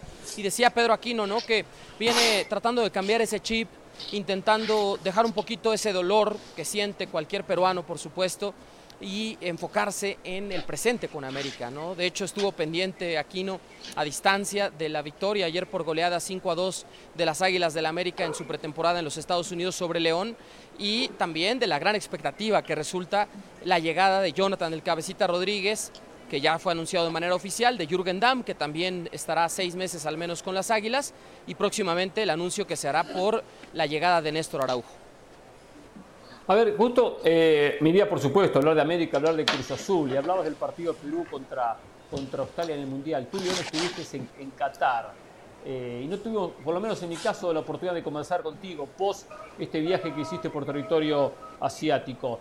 ¿Qué sensaciones te dejó Qatar como país organizador a pocos meses del Mundial, lo que fueron un poco estos partidos, en cuanto más que todo el tema logístico, no, no el tema futbolístico? Sí. Eh, eh, alguien me decía por ahí también otro día, un país súper aburrido, ¿eh? me decía que no hay nada para hacer, sacando por supuesto el tema de fútbol. si vas a trabajar, tenés que ir a trabajar. No, a trabajar, que ir a... nada más. Y a descansar. Trabajar y descansar. No, a ver. Eh, ¿Qué sensaciones te dejó León, Qatar? Sí. No, Hernán, a ver, hay que diferenciar varias cosas, ¿no? O sea, es un país aburrido si uno va buscando la fiesta no existen los clubes nocturnos, no existen los bares, no hay posibilidad de mucha fiesta, es un país muy conservador en ese sentido, es una nación islámica, hay que respetar las tradiciones, la religión, la cultura y el origen de ese pueblo que hace 60 años era pues un grupo de nómadas y que después se dieron cuenta que estaban parados sobre una mina de oro negra y con el poder del petróleo construyeron una nación. Luego, en términos de infraestructura, es un país nuevo.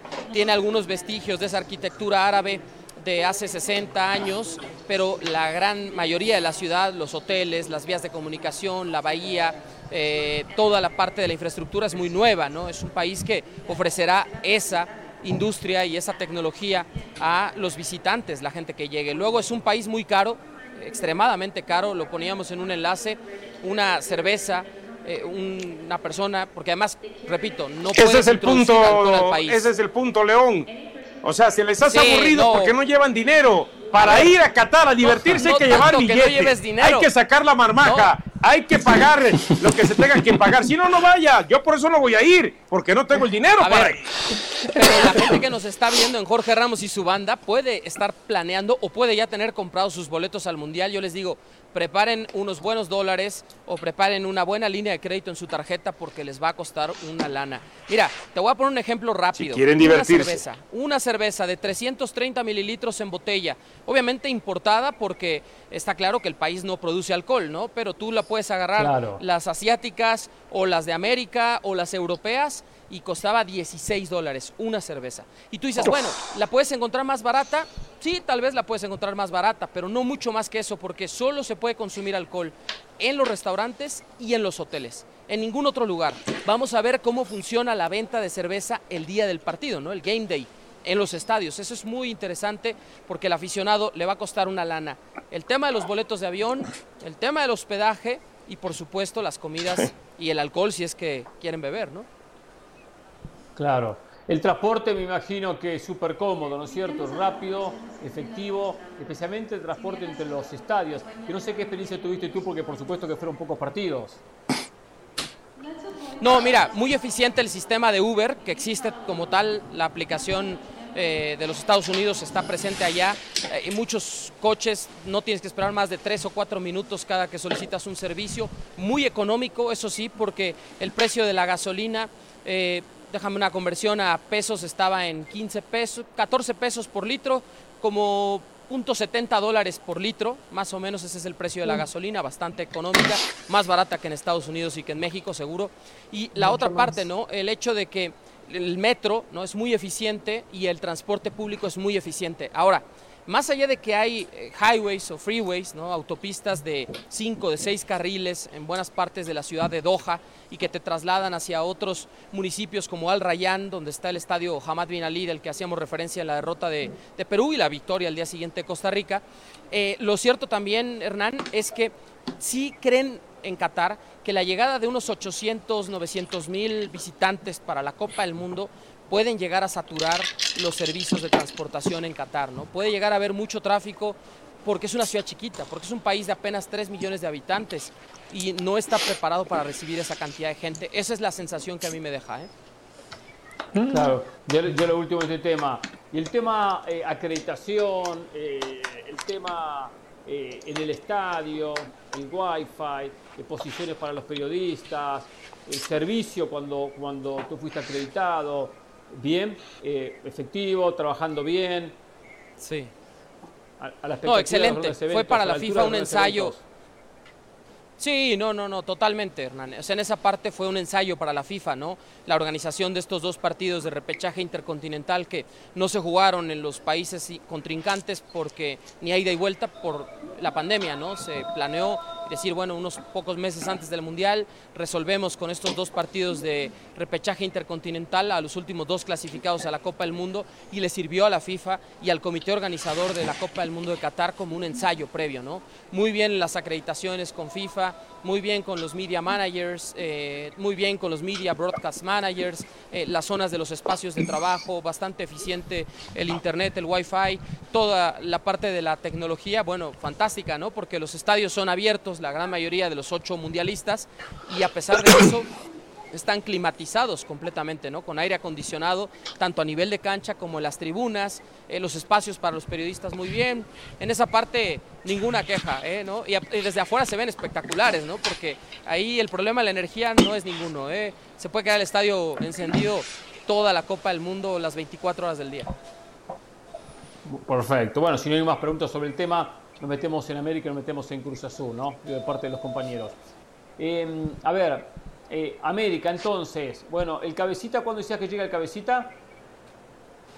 Me dicen que el 28 o 29, martes o miércoles de la próxima semana, ya tiene que reportar el uruguayo con las Águilas. Seguramente no va a estar para la fecha 1, pero bueno, poco a poco para adaptarse con el equipo de Fernando El Tan Ortiz, porque el fútbol mexicano lo conoce a la perfección, ¿no? Con Santos y con Cruz Azul. Claro, podría haberse sacrificado y haber llegado antes que ya hace unos cuantos días que quedó desvinculado. el problema es el problema, el problema personal de su esposa, que falleció su el papá de su esposa y él está en Uruguay justamente en todo ese tipo de oh, situaciones apoyando. información, buena aclaración Dionisio. Sí. Muy bien. Eh, el tema de Néstor Araujo, okay, ¿qué tan cerca está de la América? ¿Cómo está la situación? Y bueno, de concretarse, ¿para cuándo se lo espera? Mira, toqué base con varias fuentes, tanto de América como de Celta de Vigo, periodistas incluso, nos dicen que todo está cerrado. Ya se acordó por 3.1 millones de dólares la transferencia definitiva de Néstor Araujo al América, próximo a cumplir 31 años el seleccionado mexicano. Todavía habrá un millón de dólares más en variables, ¿no? Por objetivos, ya sabes, minutos jugados, partidos jugados, em, objetivos colectivos, individuales, etcétera, ¿no? Em, no sé por qué no lo ha hecho oficial América me queda ahí de repente esa duda, ¿no? Hemos tratado de preguntarnos, dicen todo está listo. No sé si le querían dar un poco de espacio a este flow, como se puede decir, ¿no? De Cabecita Rodríguez, que ha acaparado los titulares de la prensa mexicana y de otros países eh, después de su regreso con, América.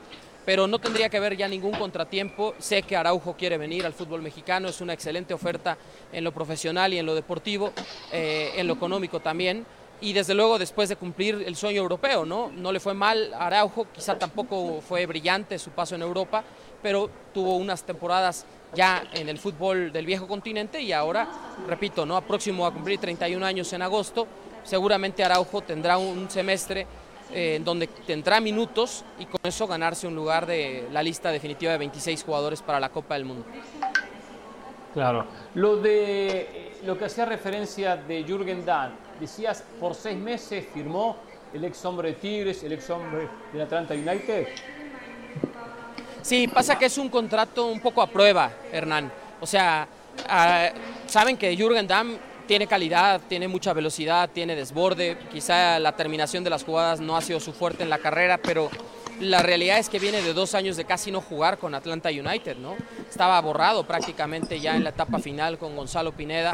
Su último partido oficial había sido de noviembre del año 2021, hasta antes de jugar el domingo pasado contra Pumas, eh, en donde entra la segunda mitad en Chicago.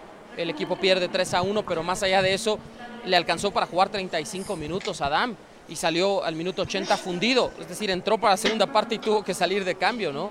Entonces, Dam, incluso si uno ve las imágenes de la pretemporada en Cancún, en la Riviera Maya, se le ve físicamente que no está bien, ¿no? Entonces, sí es un contrato de seis meses a prueba y tendrá que demostrar con las escasas oportunidades quizá, ¿no? Porque no va a ser un titular indiscutible de Fernando Ortiz, me queda claro, eh, con esas oportunidades que le dé el Tano, pues demostrar que tiene fútbol para quedarse en América, pero sobre todo aparte de fútbol, eh, el aspecto físico, ¿no? ¿Qué pasó con Gio Dos Santos?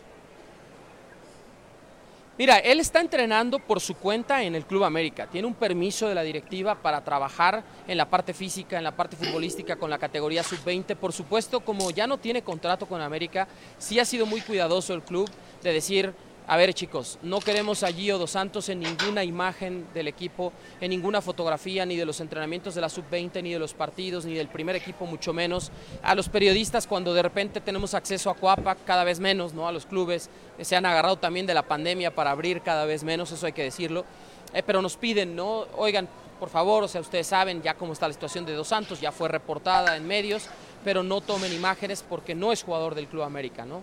Y lo hablamos con Fernando Ortiz justo antes de viajar a la pretemporada en Riviera Maya y el Tano dijo, a ver, o sea, no, no hay rumores, aquí no está registrado en el primer equipo, no lo vamos a tener para la apertura 2022, no está haciendo la pretemporada con América, tampoco viajó a los Estados Unidos, entonces lo único que le ha dado permiso a América, ¿no? Por pues ese cariño que existe con la familia Dos Santos, el respeto, es darle oportunidad de entrenar, que se mantenga físicamente bien y que salga una oferta que le satisfaga.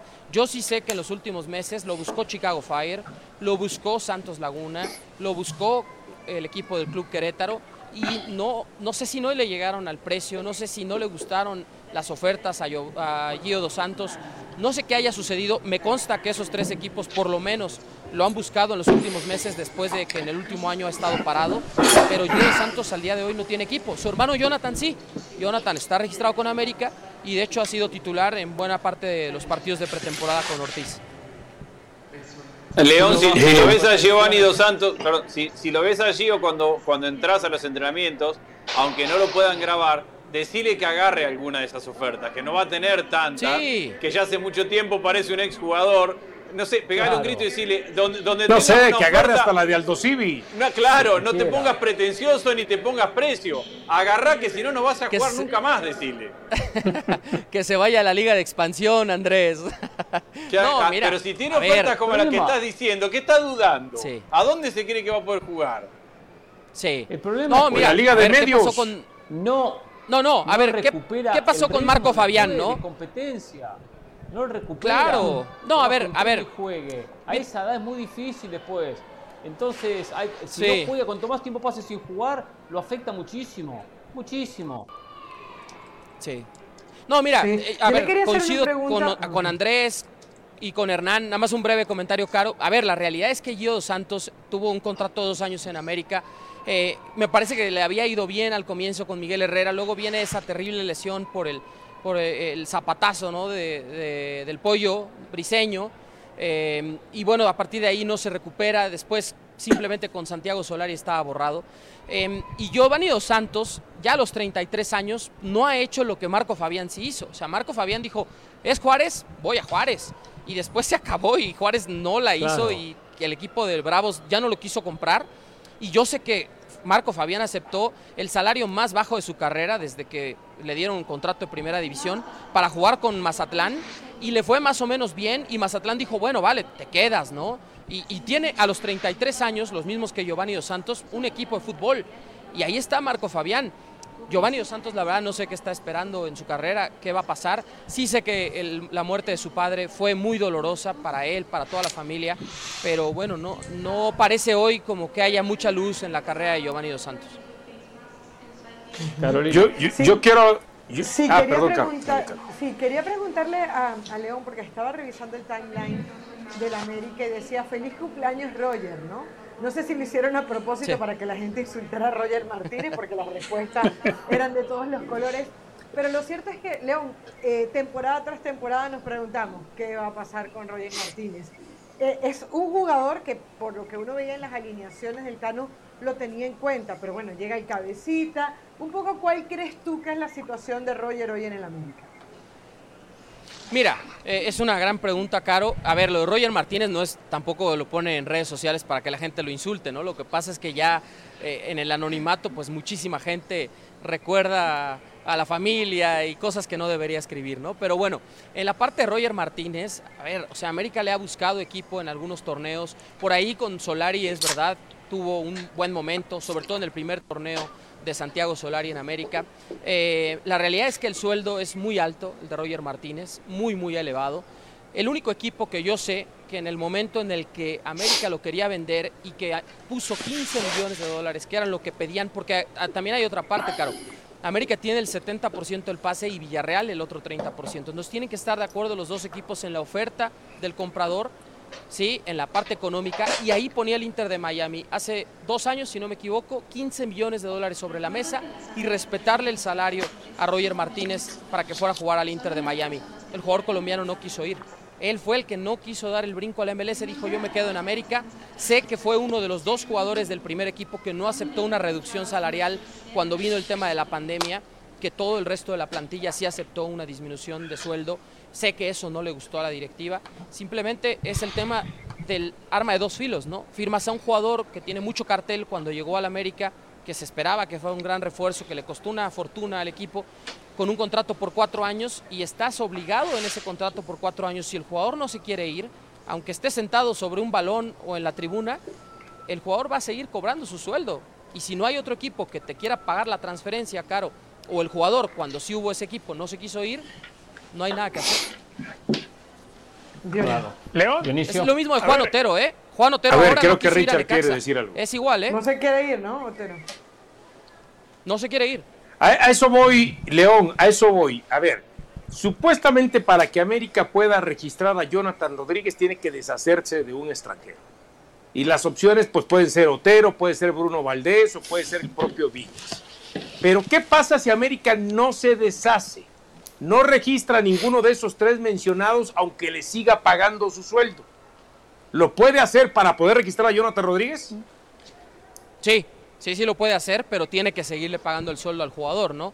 Y, quítalo lo de supuestamente. América tiene 10 jugadores con etiqueta NFM no formados en México y al menos tiene que darle salida a uno para abrir la plaza de Jonathan Rodríguez. Por eso es que ahorita también se pausó esa posible llegada del extremo derecho y por eso es que cobra fuerza Roger Martínez, porque con la salida de Mauro Laines, anunciada ayer en la noche que va a Bravos de Juárez, eh, se abre ese puesto de extremo por derecha donde seguramente si Jonathan Rodríguez juega tirado a la izquierda y el centro delantero puede ser Federico Viñas o Henry Martín, pues entonces el extremo derecho puede seguir siendo Roger Martínez de inicio, ¿no? Vamos a ver cómo, cómo lo planea Ortiz, pero a ver, si es verdad lo que dices, si, si no, o, o Alejandro Sendejas, a ver, si América no da de baja a un extranjero, no puede registrar a Jonathan Rodríguez. ¿Y qué sucede?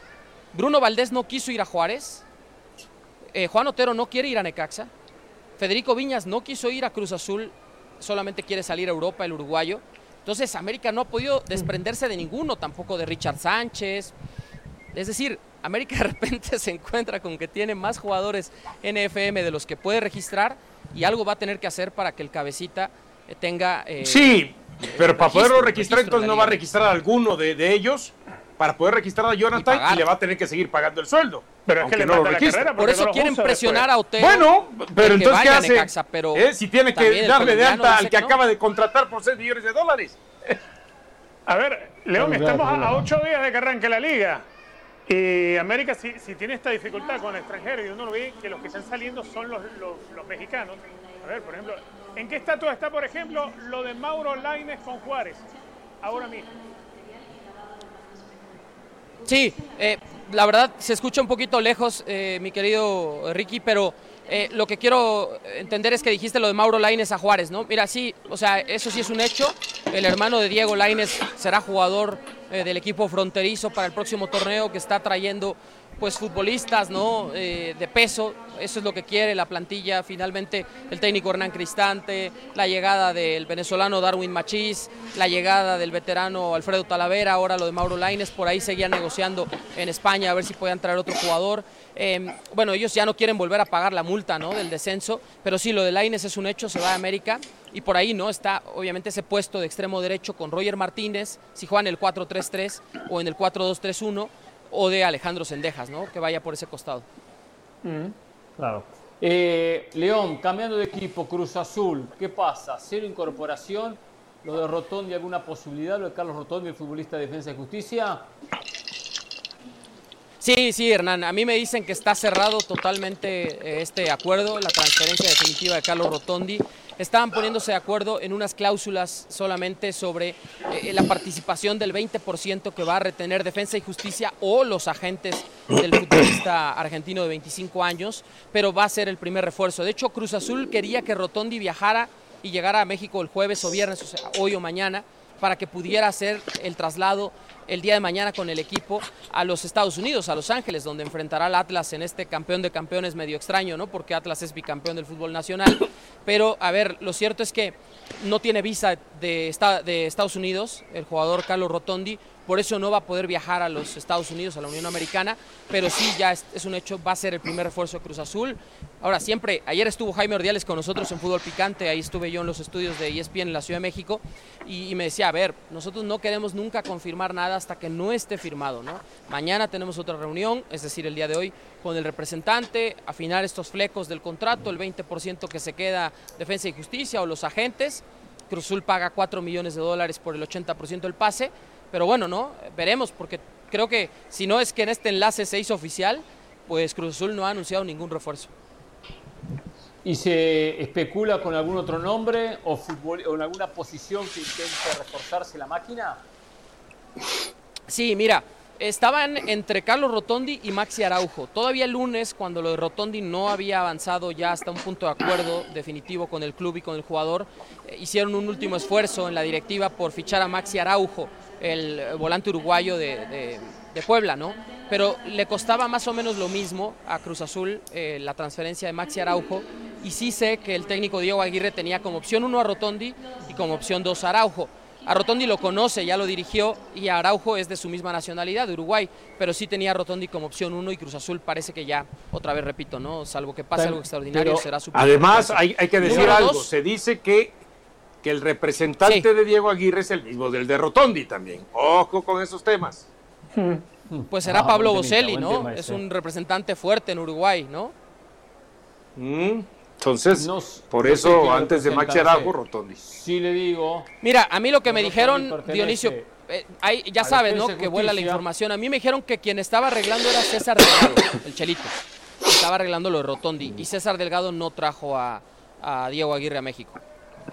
Claro. Sí, a veces también se utiliza, ¿no? Algunas personas para, que, para cambiar un poquito la, la, cara Yo, yo le tengo una pregunta. Esto igual está para sí. Garnick, que es el propietario de Defensa y Justicia, eso no tengo ninguna duda. ¿eh? Que se le, wow. tengo, una, tengo una para, para.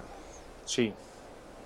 Tiene hasta equipo en México y tiene constante negocio con equipos mexicanos para Garnick. ¿eh? Sí, Dionisio, sí. ahora sí. Sí, sí, sí. Eh, León, Sí, León, a ver, a ver, ya se desenredó el tema porque aparentemente Cruz Azul no ha liquidado a Juan Reynoso y solamente quiere darle una parte de la liquidación. Juan Reynoso la pide total. Si Juan, si Juan Reynoso no termina aceptando, entonces Cruz Azul no puede registrar a Diego Aguirre como su técnico. ¿Dónde está esa situación? A ver, esa es una gran pregunta, Dionisio, hay que aclararlo, ¿no?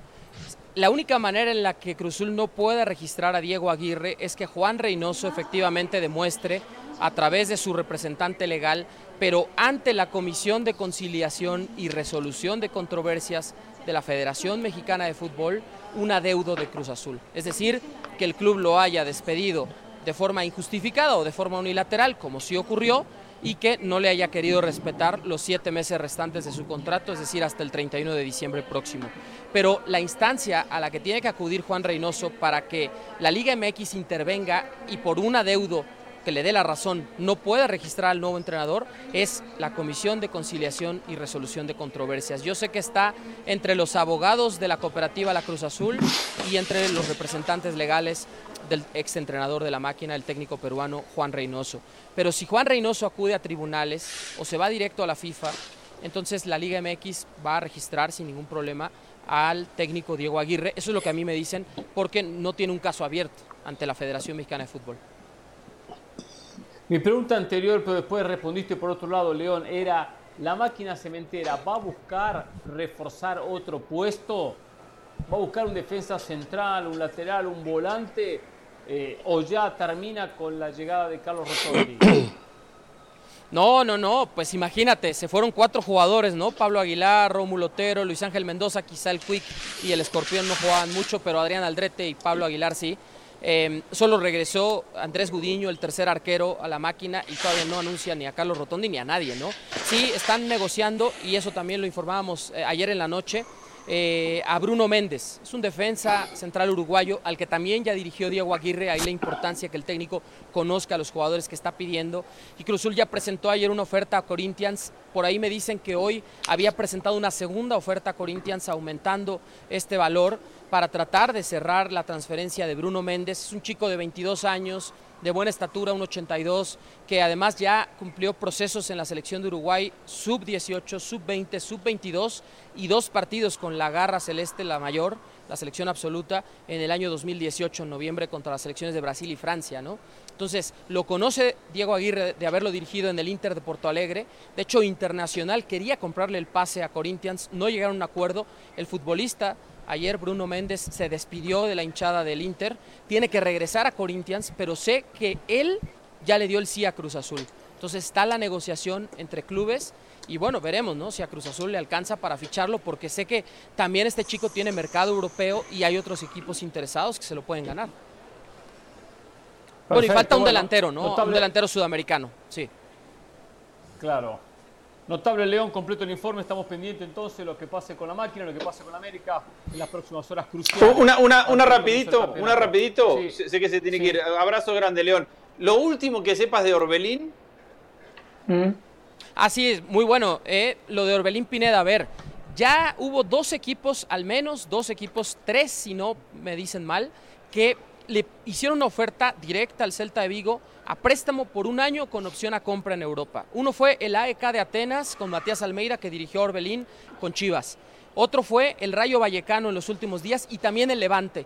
Estos tres equipos sí sé de muy buena fuente que ya le ofrecieron al Celta de Vigo un préstamo por un año con opción a compra.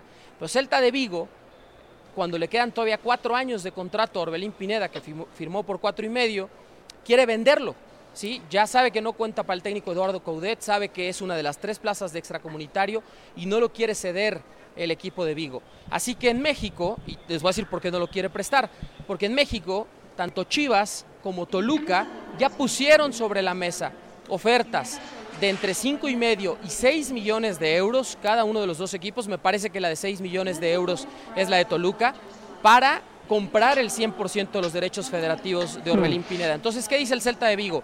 Un jugador que no pidió el técnico Eduardo Coudet, que llegó libre, al que solo hubo que darle un dinero al representante, Mario Villarreal, y un bono por firmar al jugador más su salario, pero un jugador que no tuvo minutos, porque jugó 94 minutos en 7 partidos en un semestre, ¿qué pasa con él? Lo podemos vender hoy en 5 o 6 millones de euros, nos libramos de una plaza extracomunitario y hacemos caja, fantástico, ¿no? Entonces ya se había arreglado Celta de Vigo con Toluca y también con Chivas en los últimos días. Pero ¿qué pasa? Que Orbelín Pineda dijo, hey, yo no quiero volver a México, yo quiero seguir mi carrera en Europa. Entonces están en ese estira y afloja de que Celta hmm. Vigo lo quiere vender a México porque tiene las ofertas firmes, porque además Nacho Ambriz, director técnico del Toluca, que lo debutó a Orbelín Pineda en el 2014 en Querétaro, ya habló con Orbelín, ya le dijo yo te voy a tomar en cuenta, yo te quiero en el equipo. Ricardo Peláez, que lo compró de Chivas en 12 millones de dólares en el año 2019, ya le llamó cuando entonces con director deportivo de Cruz Azul, ya le llamó ahora como director deportivo de Chivas, le dijo, vente a Chivas, aquí vas a jugar. le están endulzando el oído de que vuelva a México, pero Orbelín no quiere. Entonces, a mí me dijeron, si el 1 de julio, que él tiene que presentarse a la pretemporada en Celta, no se ha resuelto, un equipo europeo que convenzan al Celta que lo puedan prestar allá, entonces me parece que Orbelín va a aceptar la oferta de Toluca o de Chivas. un tema, vamos a hablar sobre ese tema en minutos. ¿eh? Eh, tema interesante esta situación de Orbelín, que hasta el encuentro algún parecido a lo que pasó con JJ Macías. ¿eh? Perfecto, si no más preguntas, ahora sí, abrazo, León. Justo. Gracias. Un abrazo fuerte, saludos a todos. Aquí en esta mesa solamente Andrés y yo tenemos contrato a prueba. El único que tiene contrato, que hasta tiene, dice en su contrato que tiene que hablar más es Richard Mendes. Sí, sí, sí. Ah, pero, Andrés y yo tenemos, estamos a prueba nada más. Te voy a regalar una foto mía, ¿eh? Para que la pongas ahí en el escritorio al lado, en la mesita de noche. No, usted... usted, usted, usted, señora de las salas, tiene buen contrato, pero no tiene las condiciones de Richard. Usted, usted sí es humana si tienes que pagar derecho de piso, ese no es mi problema. Lo siento. Richard me exigió como mínimo, pues sé porque sé que lo firmó su contrato, dos pausas por programa, me dijo. Tiene el mínimo dos pausas, ¿eh? yo no puedo estar tres Cuando usted me lo permita, señor Pereira, algo tengo que decir al señor Richard Méndez. Cuando usted me lo permita, algo tengo que decir al señor Richard Méndez. Después de la pausa. Ya, tan rápido después de la pausa. Ok. Una pausa. Quiero okay. Siempre se nos va el programa, ¿eh? Y usted no tiene poder de síntesis como nosotros, ¿eh? Usted no tiene. no, y, yo no tengo en mi contrato que tengo que hablar todo el programa. que prueba. dice, tampoco falta que. ¿Eh? Pues por eso. Vamos a la pausa, ya volvemos aquí en Jorge Ramos y su banda, ¿eh? Hay que hablar muchos temas pendientes, todavía nos queda. Entre ellos Orbelín, ¿eh? Su situación, ¿eh? Y Dionisio, que va a poner en su lugar a Richard Méndez. Volvemos. Oh.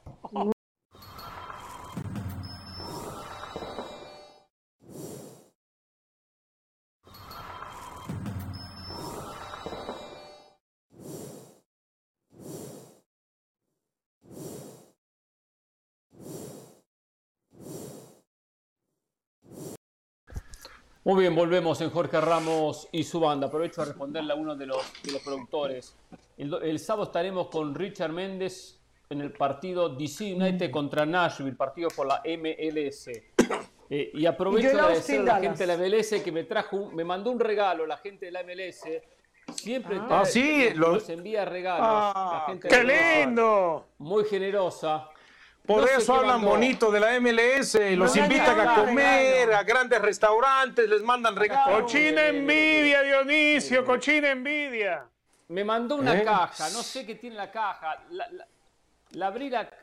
Como la otra me mandó el café, me mandó la máquina. Al fin y al cabo se tuve que regalar mi suerte. No sé qué es esto, que me mandó una caja y dentro hay otra caja grande. No sé, si a uno lo recibieron, cuando la abrí no entendí nada de lo que tenía, pero gracias. ¡Que lo abra! ¡Que lo abra! No, acá está, acá está a ver, ¿qué, qué, qué, es? No sé, no sé qué es, Dionisio, no sé lo que es. ábralo, ábralo. ábralo, ábralo. A ver, no, no saque los fajos de billete por un lado. ¿Qué es esto? Muéstrelo. ¿Qué es esto? Yo se lo puedo mostrar. ¿Qué es esto? Tiene, tiene cable, tiene esto. Ah, iPhone para Apple No se puede mostrar eso. Escóndelo, Hernán. Si usted quiere, no lo sabe manejar, mándemelo para acá, ¿eh? Yo no sé, no sé lo que Claro, siempre de golillero, Dios dice. ¿eh? Agarrar, agarrar el gratis, aunque sea fallo, ¿no? Claro. Pura golilla, No soy como el pedir no empobrece, el dar es lo que aniquila, Richard. No sé como algunos que hablo bien de la MLS para seguir regalitos, ¿eh? No, no, no, yo no entro en esa lista, ¿eh? No entro en ese grupo. ¿eh? le voy a decir ¿eh? algo. La MLS no reparte regalos para que uno hable bien de ellos, porque si no, si no, ¿desde cuándo no nos hubiese mandado nada, eh? Así que, ¿Cómo? si algo tiene la MLS, la atención que tienen los medios no la tiene ni la Liga Española, ni la Liga Italiana, ni la Liga Inglesa. es la mejor atención a la prensa la tiene la MLS. Es verdad. Otra pieza más que encontré. No sé qué. ¿Me puede después explicar que todo esto es un rompecabezas? No sí, es un rompecabezas. Vaya un tutorial, no te das cuenta. vamos. Eh, Vaya un tutorial en YouTube y se entera. Bueno, no tengo tiempo, diría YouTube. Tengo que hacer otras cosas. Pero bueno, después voy a ver Vaya un tutorial. Gracias. Hay que estudiar, ¿eh? Hay que estudiar. Usted el sábado que nos conectamos, nos conectamos temprano para el partido DC contra Nashville si eh, en la pausa o en la previa me comenta qué es, me lo arma, sí. No, yo, yo, yo se lo explico, no se preocupe. Gracias, gracias, gracias.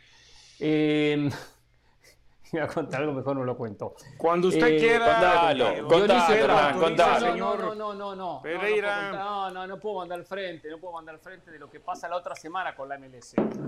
Solo piensen lo que pasa la otra semana con la MLS.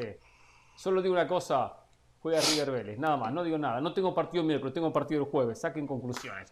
Pero bueno, señores, eh, Dionisio Estrada, quiero hablar de Orbelín Pineda, pero primero le voy a ceder la palabra, porque necesita mucho tiempo para elaborar, dejar clara su idea. algo le quiere decir a Les voy a llevar, no, les, les, voy a nada más va a ser algo cortito. Algo le arde a Dionisio. Con esto sea suficiente y el señor Richard Méndez, más allá de que tenga en su cláusula de contrato que él tiene que emitir algún comentario sobre todo lo que se dice aquí, yo creo que lo mejor es que se quede callado porque es la manera como se puede defender mejor para que oh. pase prácticamente desapercibido.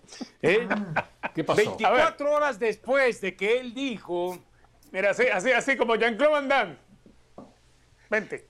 24 horas después de que él dijo que Estados Unidos ya es exponencialmente mejor a México, ¿eh? salió ayer de que México es más favorito o tiene un porcentaje más amplio de ganar el Mundial, que no va a pasar, que Estados Unidos. Bueno, no lo quiso reconocer.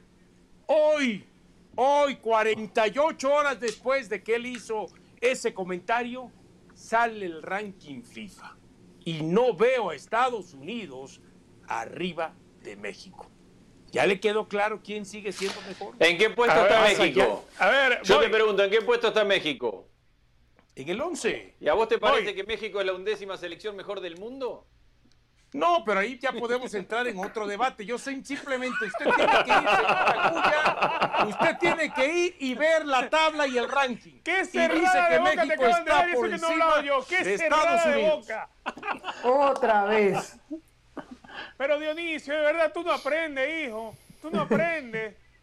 Tú no aprendes, de verdad. Ahora el ranking FIFA, o sea, ya va, deja de estar buscándote por las ramas los Pero se lo dijo también Pereira. y se lo dijo. Estás ¿Quién más? Mal. A ver, de ver Andrés sin yo haberte dicho nada. O sea, ni oh. tú mismo, ni tú mismo reconoce que México está.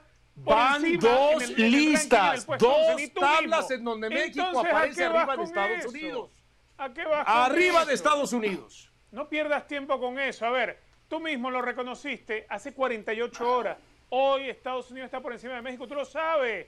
No engañes a la gente. No, yo no engaño, pues ahí están las tablas y los rankings. Qué cerrada de boca te dieron, uy. Pero ¿cuál? si ahí están. No fue a mí me dolió, de verdad. y tú sabes qué, séptimo es Italia, que no va al Mundial, por si acaso. Exacto, es más, bueno, ganó la Eurocopa. El ranking está claro, ganó la Eurocopa. Sí, pero el, punto, el punto es. Hicieron tan mal el ranking que el partido Argentina-Italia lo consideró FIFA como un partido amistoso. Estuvo tan mal hecho el ranking que el partido Argentina-Italia de la finalísima lo calificó FIFA como un amistoso y el Yo siento que usted está sangrando por la herida, señor Méndez. Usted está sangrando por la herida. Esa no sabía. ¿Sí lo calificó sí. amistoso ese partido? Sí, sí. lo calificó como una. Ahí está, ahí está el enfrentamiento la de la facilísima, FIFA con ¿no? Con Mebol. Claro, la facilísima. pero para el ranking FIFA contó como partido amistoso. En vez de reconocerlo como un trofeo oficial, no, un partido amistoso y sumó menos puntos. Ahí tienes tú oh. la veracidad, Dionisio, de tu ranking FIFA. No, bueno, yo nada más volteaba el ranking y, dije que México, Estados Unidos no sé cuál. Eh, quiero decir algo.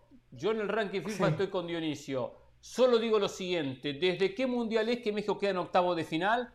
Desde el 94. 94, ¿no? Sí, así es. Perfecto. Pero volvemos a lo mismo, ¿verdad? escuche, espere, espere, primero escuche, después, después diga lo que quiera. Está en octavo de final, representa, representa del noveno puesto al décimo sexto. Esos son los que quedan en octavo de final. O sea, clasifican 16 y 8 clasifican a octavo de final. Es decir, que del noveno al décimo sexto es estar en octavo de final. México siempre termina en esos puestos. Del noveno al décimo sexto en octavo de final. Mundial tras mundial. El décimo segundo puesto que tienen en el ranking esta es la realidad de México. Entre el décimo, entre el noveno y el independientemente que me, digan que una de las selecciones que está por debajo, por ejemplo Uruguay, sea más que México. Sí, es más que México. O Croata, o Croacia, que también es más que México. Hagamos algo basado, basado en el argumento de Hernán. En el Mundial, ese va a ser el baremo y ya está. Si Estados Unidos termina por arriba de México en el Mundial, te la gané y ya. ¿Te parece? ¿O también vas a arrugar? No, ya el debate no, terminó. Pues, el debate Por eso, pero si en eso hace estamos dos días. hablando, es, no, no, no, de este mundial, no, no me estés hablando de, no, de este mundial. Eso tiene que ser así, pero yo ya le dije que Estados Unidos no va a pasar la primera ronda, se lo dije ayer. ¿Quién? México. Tú lo dijiste que México va a pasar la primera ronda, pero qué hombre de poca fe. No, Estados Unidos no va a pasar la primera ronda. México Estados Unidos va a pasar la primera ronda como primero de grupo. Tenlo por seguro. Mire, por seguro. ya como primero. No estoy tan seguro. Como primero. Sí, como primero. Estados Unidos jamás perdió mundiales contra Inglaterra, por ejemplo. Si le voy una cosa. El camino de Estados Unidos y hasta mismo el grupo lo veo mucho más amplio, mucho más fácil que el camino de México. Claro. Eso sí, ¿eh? Porque ah, si Estados entonces, Unidos entonces ya no sirve lo que acabo de proponer.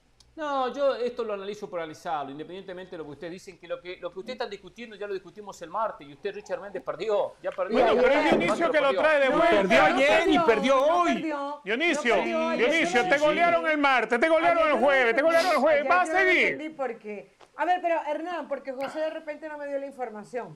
Porque si a mí me hablan de la actualidad, del hoy, yo siento que Estados Unidos es un equipo que te da más confianza, que juega mejor, que tiene menos problemas, que se puede recitar mejor su once, que se sabe quiénes son los laterales. Ahora, no vamos a poner en tela de juicio la historia de México, que está por encima de Estados Unidos, que no fue el último mundial. Entonces, si hablamos de la actualidad, del hoy, yo creo que están ahí, ahí, y Estados Unidos incluso le supera un poquito a México. Lo que se discutió el lunes, porque me sigue quedando la incógnita, es quién es mejor a nivel de selección, a nivel histórico general, o cuál es la realidad y la sensación de un equipo y otro hoy. Hoy. Ah, Pero ah, hoy, Carolina, ah, hoy, también hay que hablar. Podemos saber quiénes son los laterales de Estados Unidos. También sabes, sabemos quiénes son los laterales de México. ¿eh? Y el 80%, 90% equipo, de equipo de México lo sabemos. Hoy, si nos basamos en las eliminatorias, el último torneo, terminó primero México por encima de Estados Unidos. Sí, pero se van a poner los números cuando, sabe, cuando todos sabemos que este equipo fue gol. ¿Cómo, ¿Cómo, le fue contra Uruguay? Es que las sensaciones del partido contra Uruguay. Sí, pero ¿qué equipo puso Uruguay contra Estados Unidos?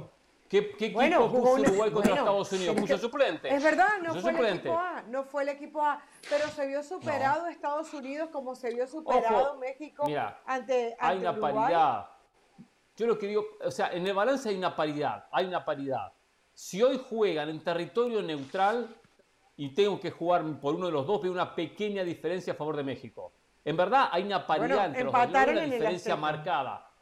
Está bien, ya sé, pero son, pero son resultados. También en la Liga de Naciones ganó Estados Unidos y futbolísticamente fue más México. Y México no fue capaz de derrotarlo de, local. y México fue mejor. Está bien, pero no podemos agarrarlo. México fue mejor. Pero vamos a que fue mejor. el fútbol, el fútbol es quien hace más goles. Ecuador-Colombia. ¿Quién es más, Ecuador o Colombia? O sea, Colombia le puede ganar a Ecuador y, compite con Ecuador. No clasificó al Mundial Colombia, Ecuador sí. Se comió seis Colombia. Y sin embargo sabemos que el nivel es parejo, Colombia tiene más talento individual que Ecuador. O sea, no podemos agarrar para analizar el fútbol de un resultado el que nos conviene, de un campeonato que nos conviene. Bueno, pero tú, Pero es que lo estamos analizando, Hernán, de lo que sucedió en la Liga Nacional, de lo que sucedió con la selección. Hombre, hasta del, hasta del, hasta del MLS All Star, desde ahí lo estamos analizando de todos lados. ¿Qué me está diciendo? Yo pongo toda la balanza. por todos lados, no solamente la selección. ¿Cómo, Carolina? Vamos, vamos, no entiendo, no entiendo nada, ¿eh? A ver, Richard, a ver, Richard, a ver, Richard, opina, sí, Richard, vamos, vamos a poner en orden. Hay una realidad hoy que es inocultable. Hoy Estados Unidos en lo reciente, la Liga de Naciones en lo reciente, la CONCACAF Liga de Campeones en lo reciente, el partido del MLS All Star donde se enfrentan las estrellas de la MLS contra las estrellas de la Liga ganó las estrellas de la MLS, nos hablamos de la selección, entonces tantos reveses y todavía siguen viendo victorias donde no las hay. El presente hoy, el presente, está mejor el fútbol de Estados Unidos dejen de venderle humo a la gente. Ah, que mañana no sé qué pasará, pero hoy esa es la realidad. Y eso Por eso, pero hoy la realidad dice, hoy la realidad dice que en las dos tablas que se presentaron ayer y hoy, México está por encima de Estados Unidos. Admítalo, nada más. Pero dígame que no es realidad eso. Pero, ah, Yo te lo ah, Dionisio, estás, estás ignorando la realidad, ese es el problema. Sí, sí. Yo estás pretendiendo ignorar la realidad. Que quién jugaba mejor y él me dijo que Estados Unidos. Y luego me termina cambiando. Entonces, yo, a ver, ninguno, no, yo le dije que cada quien en su estilo. Superior al otro. Ninguno es muy superior al otro y eso es una realidad. No, hay una paridad. del All-Star tampoco nos va a definir porque hoy sabemos lo que pueden hacer equipos como Pachuca, como Tigres, como el Pero el All-Star el, All-Star no lo no, son reflejos de la El All-Star es un partido fantasma. Es un partido fantasma, ese no cuenta. Pero, Oye, si el partido de la Copa de Leche lo tomaron como amistoso, ¿cómo podemos tomar el All-Star de leche? bueno, el que acaba de cubrir Hernán, el de la facilísima. Este, Argentina contra Italia. Está facilísimo. Por eso, te estoy defendiendo, Dionisio, ¿no? Por Qué envidia que le tiene, ¿eh? Qué envidia. Pero bueno, pero bueno. Y Andrés, la CONCACAF Champions League. La CONCACAF Champions League también es a nivel club y acá hablamos a nivel selección. Y aparte, no me menciona un equipo que ganó como Seattle cuando México venía dominando durante dos décadas. O sea, o sea, pongamos Pero no estamos hablando del pasado, Hernán, estamos hablando del presente. El presente. pasado es parte del presente. O sea, no podemos agarrarnos del último resultado. ¿Cómo que hace 10 no años agarrarme del último resultado? Claro, pero claro, porque, porque hoy el presente, el presente está es, consecuencia de un pasado que va construyendo una selección, pero no puedo agarrarme de un solo resultado para decir una selección es más o es menos. O sea, hay muchos factores y circunstancias. Que o sea, no existe lo que sucedió, no existe en el presente. Hungría le acaba de ganar a Inglaterra. Hungría es más que Inglaterra. Y le ganó los dos partidos. Pero no es más que Inglaterra. Los dos partidos, y ese es el presente. Pero no es más que Inglaterra porque le ganó dos partidos. No es más. hoy el presente es que ya va, Hungría le metió en dos partidos cinco goles a los ingleses y no le encajaron ni uno. Pero, a ver, pero a ver, Richard. Entonces Hungría más que Inglaterra. Francia, ¿cómo arrancó esta UEFA Nations League? ¿Cómo arrancó Francia? ¿Realmente esa va a ser, esos resultados son los que esperamos de Francia en el Mundial? Más allá de cómo pero arrancó. tú estás hablando de lo que tú pues esperas, de lo que es expectativa, no es una expectativa. No, no, Yo te estoy hablando de, de el presente, de hoy. ¿Hasta cuándo? Una cosa es el presente y otra es lo que tú esperas, aspiras, sueñas. Por eso, ¿y usted cree que lo que vio de Francia ese es su presente hoy? ¿Perdón? Y lo que usted ha visto de Francia en este UEFA Nations League, con esos resultados, ese es su presente. Entonces, puso serio, se tratan de usted ahora. Claro, ese es el presente. ¿Podrá cambiar mañana? ¿Podrá cambiar de aquí al Mundial? Por supuesto que sí, creo que va a cambiar. pero el pues presente es, ese. ¿O es mentira lo que le pasó a Francia? ¿Sucedió? No.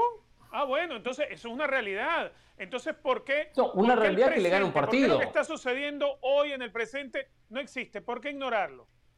No ignorar. Es una realidad de un momento en el que está. Poner en el, pero... el pasado fue otra cosa. El futuro podrá ser otra. No, no. También, tal vez. Richard, no ignorarlo. Ponerlo en la balanza con todo. Hay que poner todo en la balanza. Todo pero no agarrarlo de un partido. A ver. Y por eso, por un partido o por dos partidos o por cinco partidos. Cuando yo te digo, Hernán, que hoy, eh, hoy el fútbol de Estados Unidos está por encima del de México, es hoy. Cuando te digo hoy, el fútbol de Estados Unidos, hoy el fútbol de Estados Unidos está por encima del de México. Me estoy refiriendo a hoy, al presente. No me estoy refiriendo a una balanza de 10 años, 20 o, de toda la vida. No de 20. Obviamente a Estados Unidos le van a faltar 70 años para estar por encima de México. Yo no digo ir a, ir, a, ir a la prehistoria del fútbol. Yo lo que digo es los últimos años.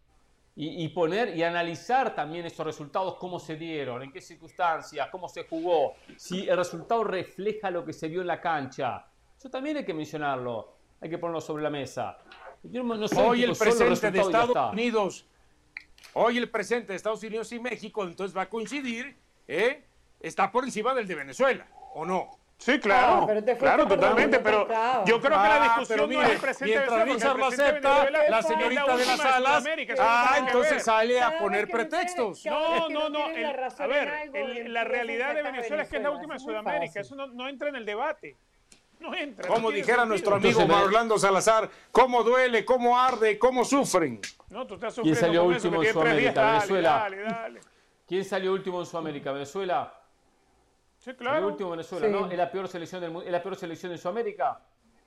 ¿Es la peor selección en Sudamérica? No. No, no, Yo creo que peor es Bolivia. Ah, entonces, entonces, si agarramos resultados, es la peor selección, según Richard. A mí no es la peor selección. Para mí es la peor de Sudamérica, Venezuela, De que McKenny me parece que puede tener mejor eh, presente que Tecatito. O sea, y, ahí vamos, y ahí vamos, ¿no? Vamos con lo de Pulisic. Está bien, pero ¿Cuáles son, son los momentos que están viviendo? Claro, pero. Y hay juventud, y hay juventud, ¿eh? A Estados Unidos le falta jugadores hechos y derechos, le falta. Sí, ¿eh? exacto. Ese punto es importante. Mi planteamiento es una Copa del Mundo. A nivel de fútbol, el que trabaja más tranquilo, el que tiene una mejor idea de juego, el que eh, expresa mejor lo que quiere en, el campo es Estados Unidos a México. Eso es una y realidad. aún así quedó por debajo de la eliminatoria. Dionisio, por debajo de la eliminatoria. Y pasan otras cosas. Dionisio, pero es que, a ver, es que incluso hoy la realidad del fútbol estadounidense frente al fútbol mexicano, hoy Estados Unidos tiene un montón de jugadores en Europa a diferencia de lo que hoy México no es capaz de tener. Y muchos de los que hoy tiene México en Europa, con todo y eso, ahí tienes el caso de Laine, por ejemplo, por nombrarte uno. Y con todo y eso, México quedó arriba en la eliminatoria.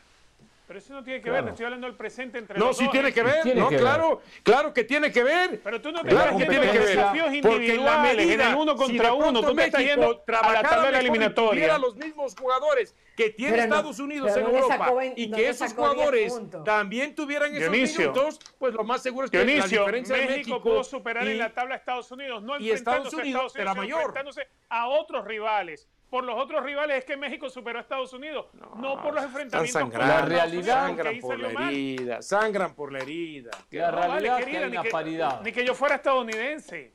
Sangra. Parecería que, defiendes más a Estados Unidos que a Venezuela. Cambiamos el tema, dejo el tema, lo cambiamos. Quería abordar lo siguiente. Tema Orbelín Pineda. A ver, entiendo que el Celta de Vigo está haciendo un tremendo negocio. Tremendo negocio. Le dieron un futbolista que llegó gratis, que golpeaba la puerta diciendo permiso, quiero jugar. Lo firmó por cinco años, no pagó un centavo por la carta. Y hoy, dice el Celta de Vigo, solo lo cambio por dinero.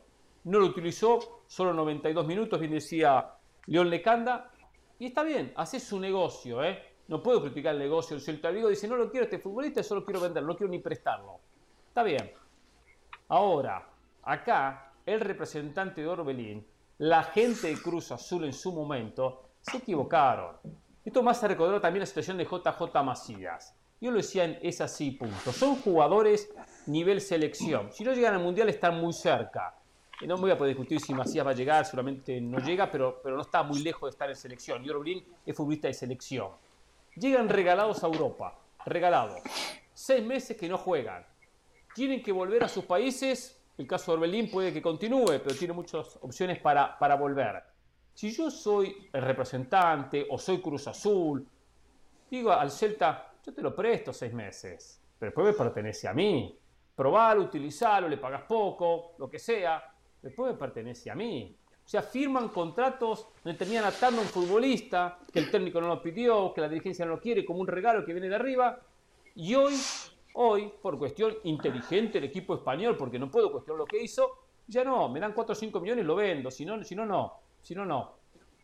Si no, no. Yo, lo veo al revés, Hernán. Defenderme el futbolista. Yo digo, ¿por qué Cruz Azul le decía, ¿te quieres ir libre? Perfecto, renovemos contrato y te presto al Celta de Vigo te presto al Celta de Vigo. Un préstamo donde el pase le pertenecía parte al jugador, parte al club o lo que fuese. Pero las cosas no la hacen bien en México, no, no negocian. Yo quiero escuchar la versión de, Andrés. No la hacen bien. JJ Macías fue al Getafe, no jugó, y hasta me contaban a mí, un día me contaron, que, padre, que parte del sueldo se lo pagaba el padre. Entonces, ¿qué negocios hacen cuando llegan a Europa? Pésimos negocios.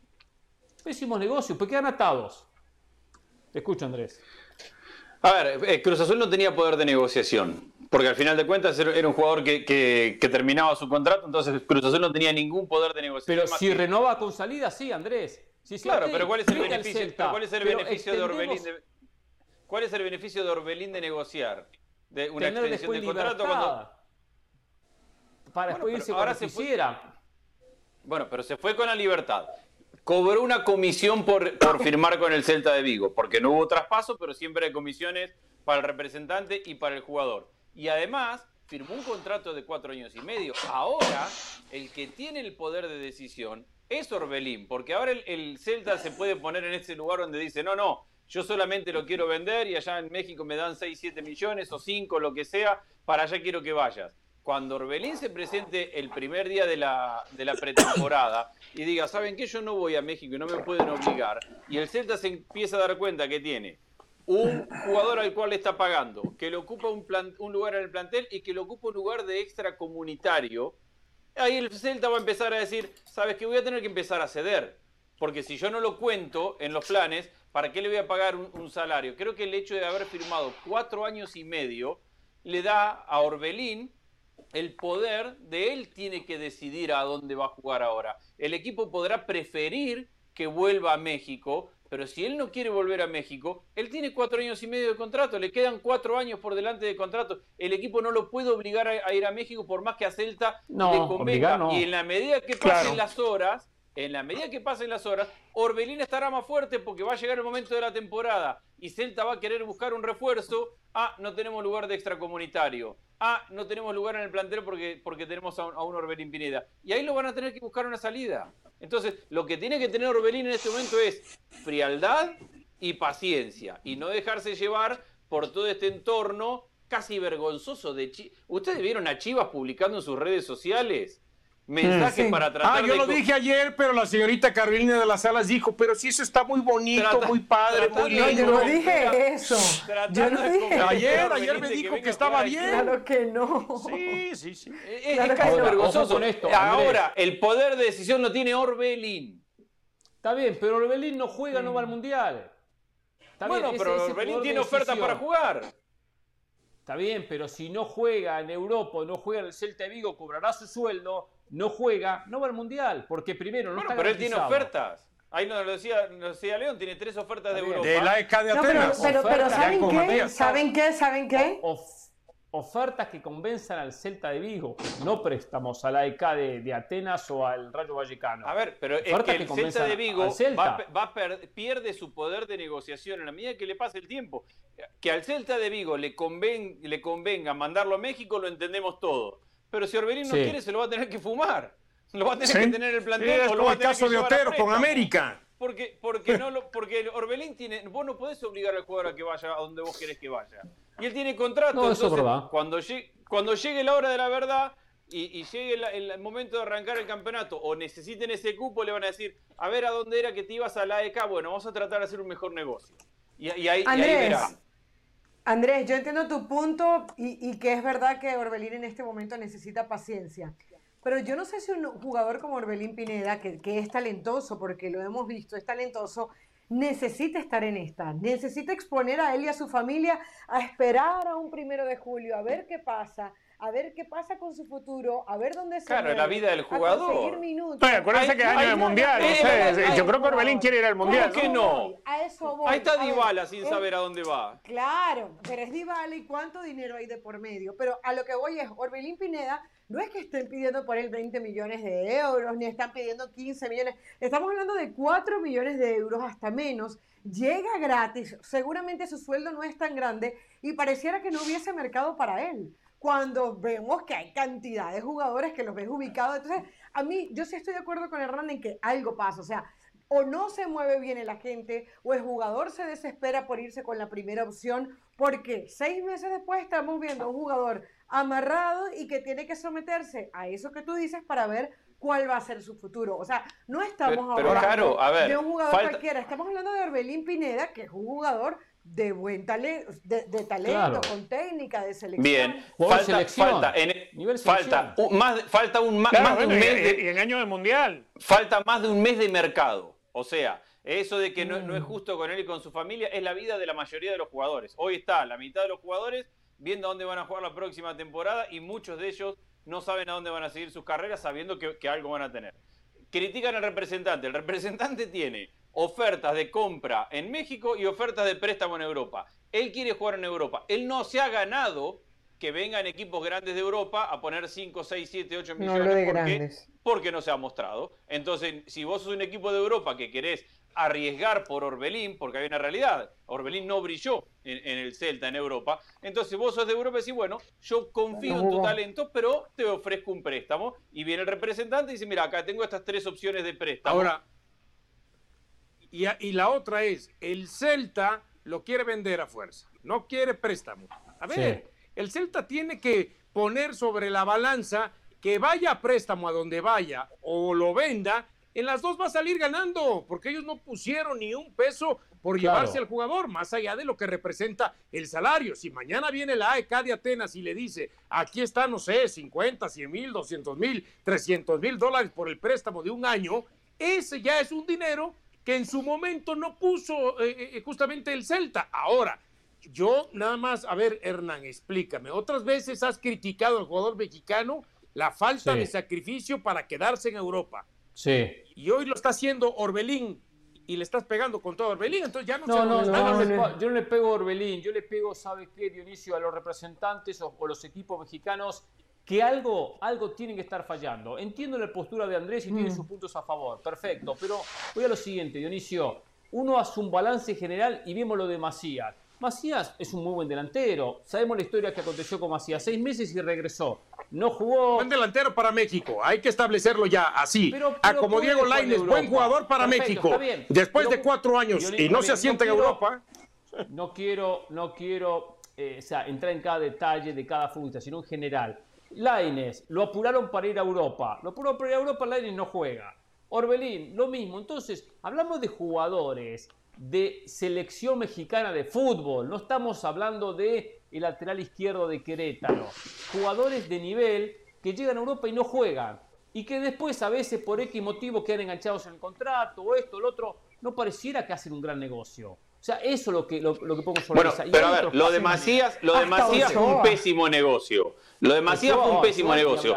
Lo, lo de Orbelín, él tiene un contrato de cuatro años y medio, entonces al tener un contrato pero, pero, no, muy alto, Andrés, ¿eh? No muy alto, hasta tengo dudas que, esté ganando más que lo que ganaba en Cruz Azul, ¿eh? Tengo dudas. Probablemente, probablemente no, probablemente no, pero lo que quiero decir es que él tiene el sueño de jugar en Europa, tiene un contrato de cuatro años, ese contrato de cuatro años es el que le está dando en este momento la fortaleza para sentarse a negociar no está y la decir, deriva. yo quiero jugar en Europa porque tengo claro, yo entiendo que no está la deriva. Porque a Macías, que no tenía contrato, cuando no lo quisieron más, lo sentaron y al ratito le hicieron un moño y lo mandaron de vuelta porque no tenía contrato. Como Orbelín tiene un contrato de cuatro años, que me parece es difícil conseguir un contrato tan largo, es que él en este momento, con tranquilidad, él es el que manda. Él manda. Si tiene un buen representante, él manda porque el club, el club tiene la necesidad de hacer algo con Orbelín. No, está bien, perfecto. Manda por una parte, manda, está bien. Pero el club dice, ¿sabes qué? Te pones duro, te pones difícil, mandás, no vas a jugar. No vas a jugar y al Mundial no, al mundial no llegás. El, a eso el problema que está le juega Vega, está, está, está Tecatito Corona, está el propio Chucky Lozano, está Antuna. Totalmente de acuerdo. Pero, pero yo no creo que el Celta, yo no creo que el Celta se pueda dar el lujo de obtener un cupo de su plantilla un cupo de extracomunitario utilizado en un jugador que no piensa disputarle ni un minuto. No, no, no creo que el Celta solamente por una pelea personal. Lo ocupó llevándolo cuando el técnico no lo quería. O el técnico habrá dicho que venga y después lo vemos, no sé. Por algún momento el Celta se movió sabiendo que ocupaba ese cupo. No, no, hay, ah, alguien, que confió, hay alguien que confió en Orbelín, porque, a ver, un contrato de cuatro años y medio que le firmaron, nadie te lo regala. O sea, hubo alguien en Celta que creyó que Orbelín tenía el potencial para jugar. Y después hubo un técnico que por los motivos que sea, no creyó que tenía ese potencial. Pero hay alguien que le firma un contrato de cuatro años y medio que realmente cree que, Orbelín es un jugador que se puede ganar un lugar. Si no, a ver, no hay beneficencia en un contrato de cuatro años y medio en un equipo como Celta. Sí, por cierto, les doy un lo que hablando del Celta, hablando, eh, eh, saben, no sé si tenían esta información, el asesor deportivo del PSG hoy, Luis Campo, también es asesor deportivo del Celta. Celta. Le, preguntaron al que y dijo que no les importaba porque el Celta no era competencia, solamente ese datito. Ahora, lo que le juega en contra a Orbelín, eh, más allá de lo que dice Andrés, que si tiene paciencia, pues bueno, hay que ver qué tanto le puede.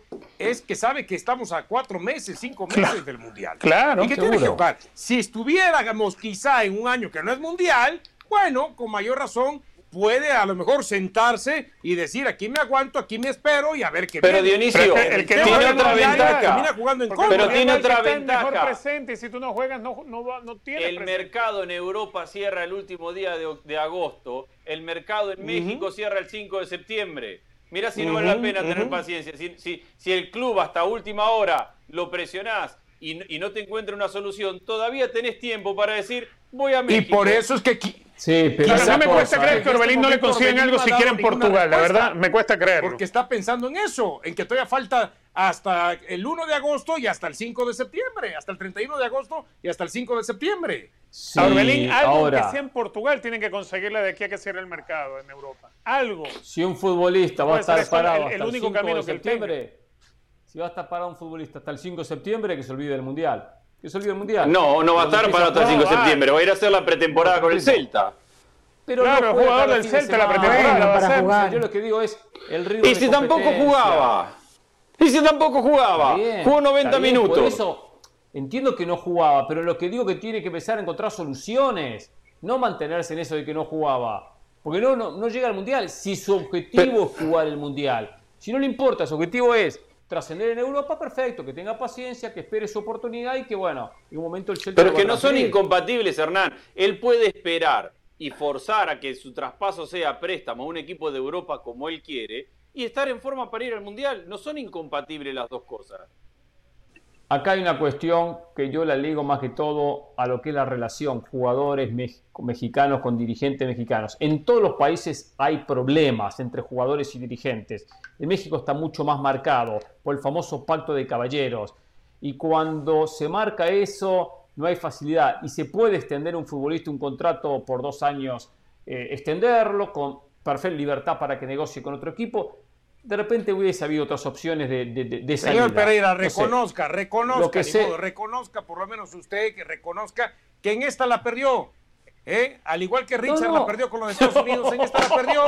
¿Cómo vives del.? Cómo, ah. Acá el tema, señores. Menos mal que viniste. Te voy a regalar mi foto y para que la pongas en la Gracias, señores, cuídense.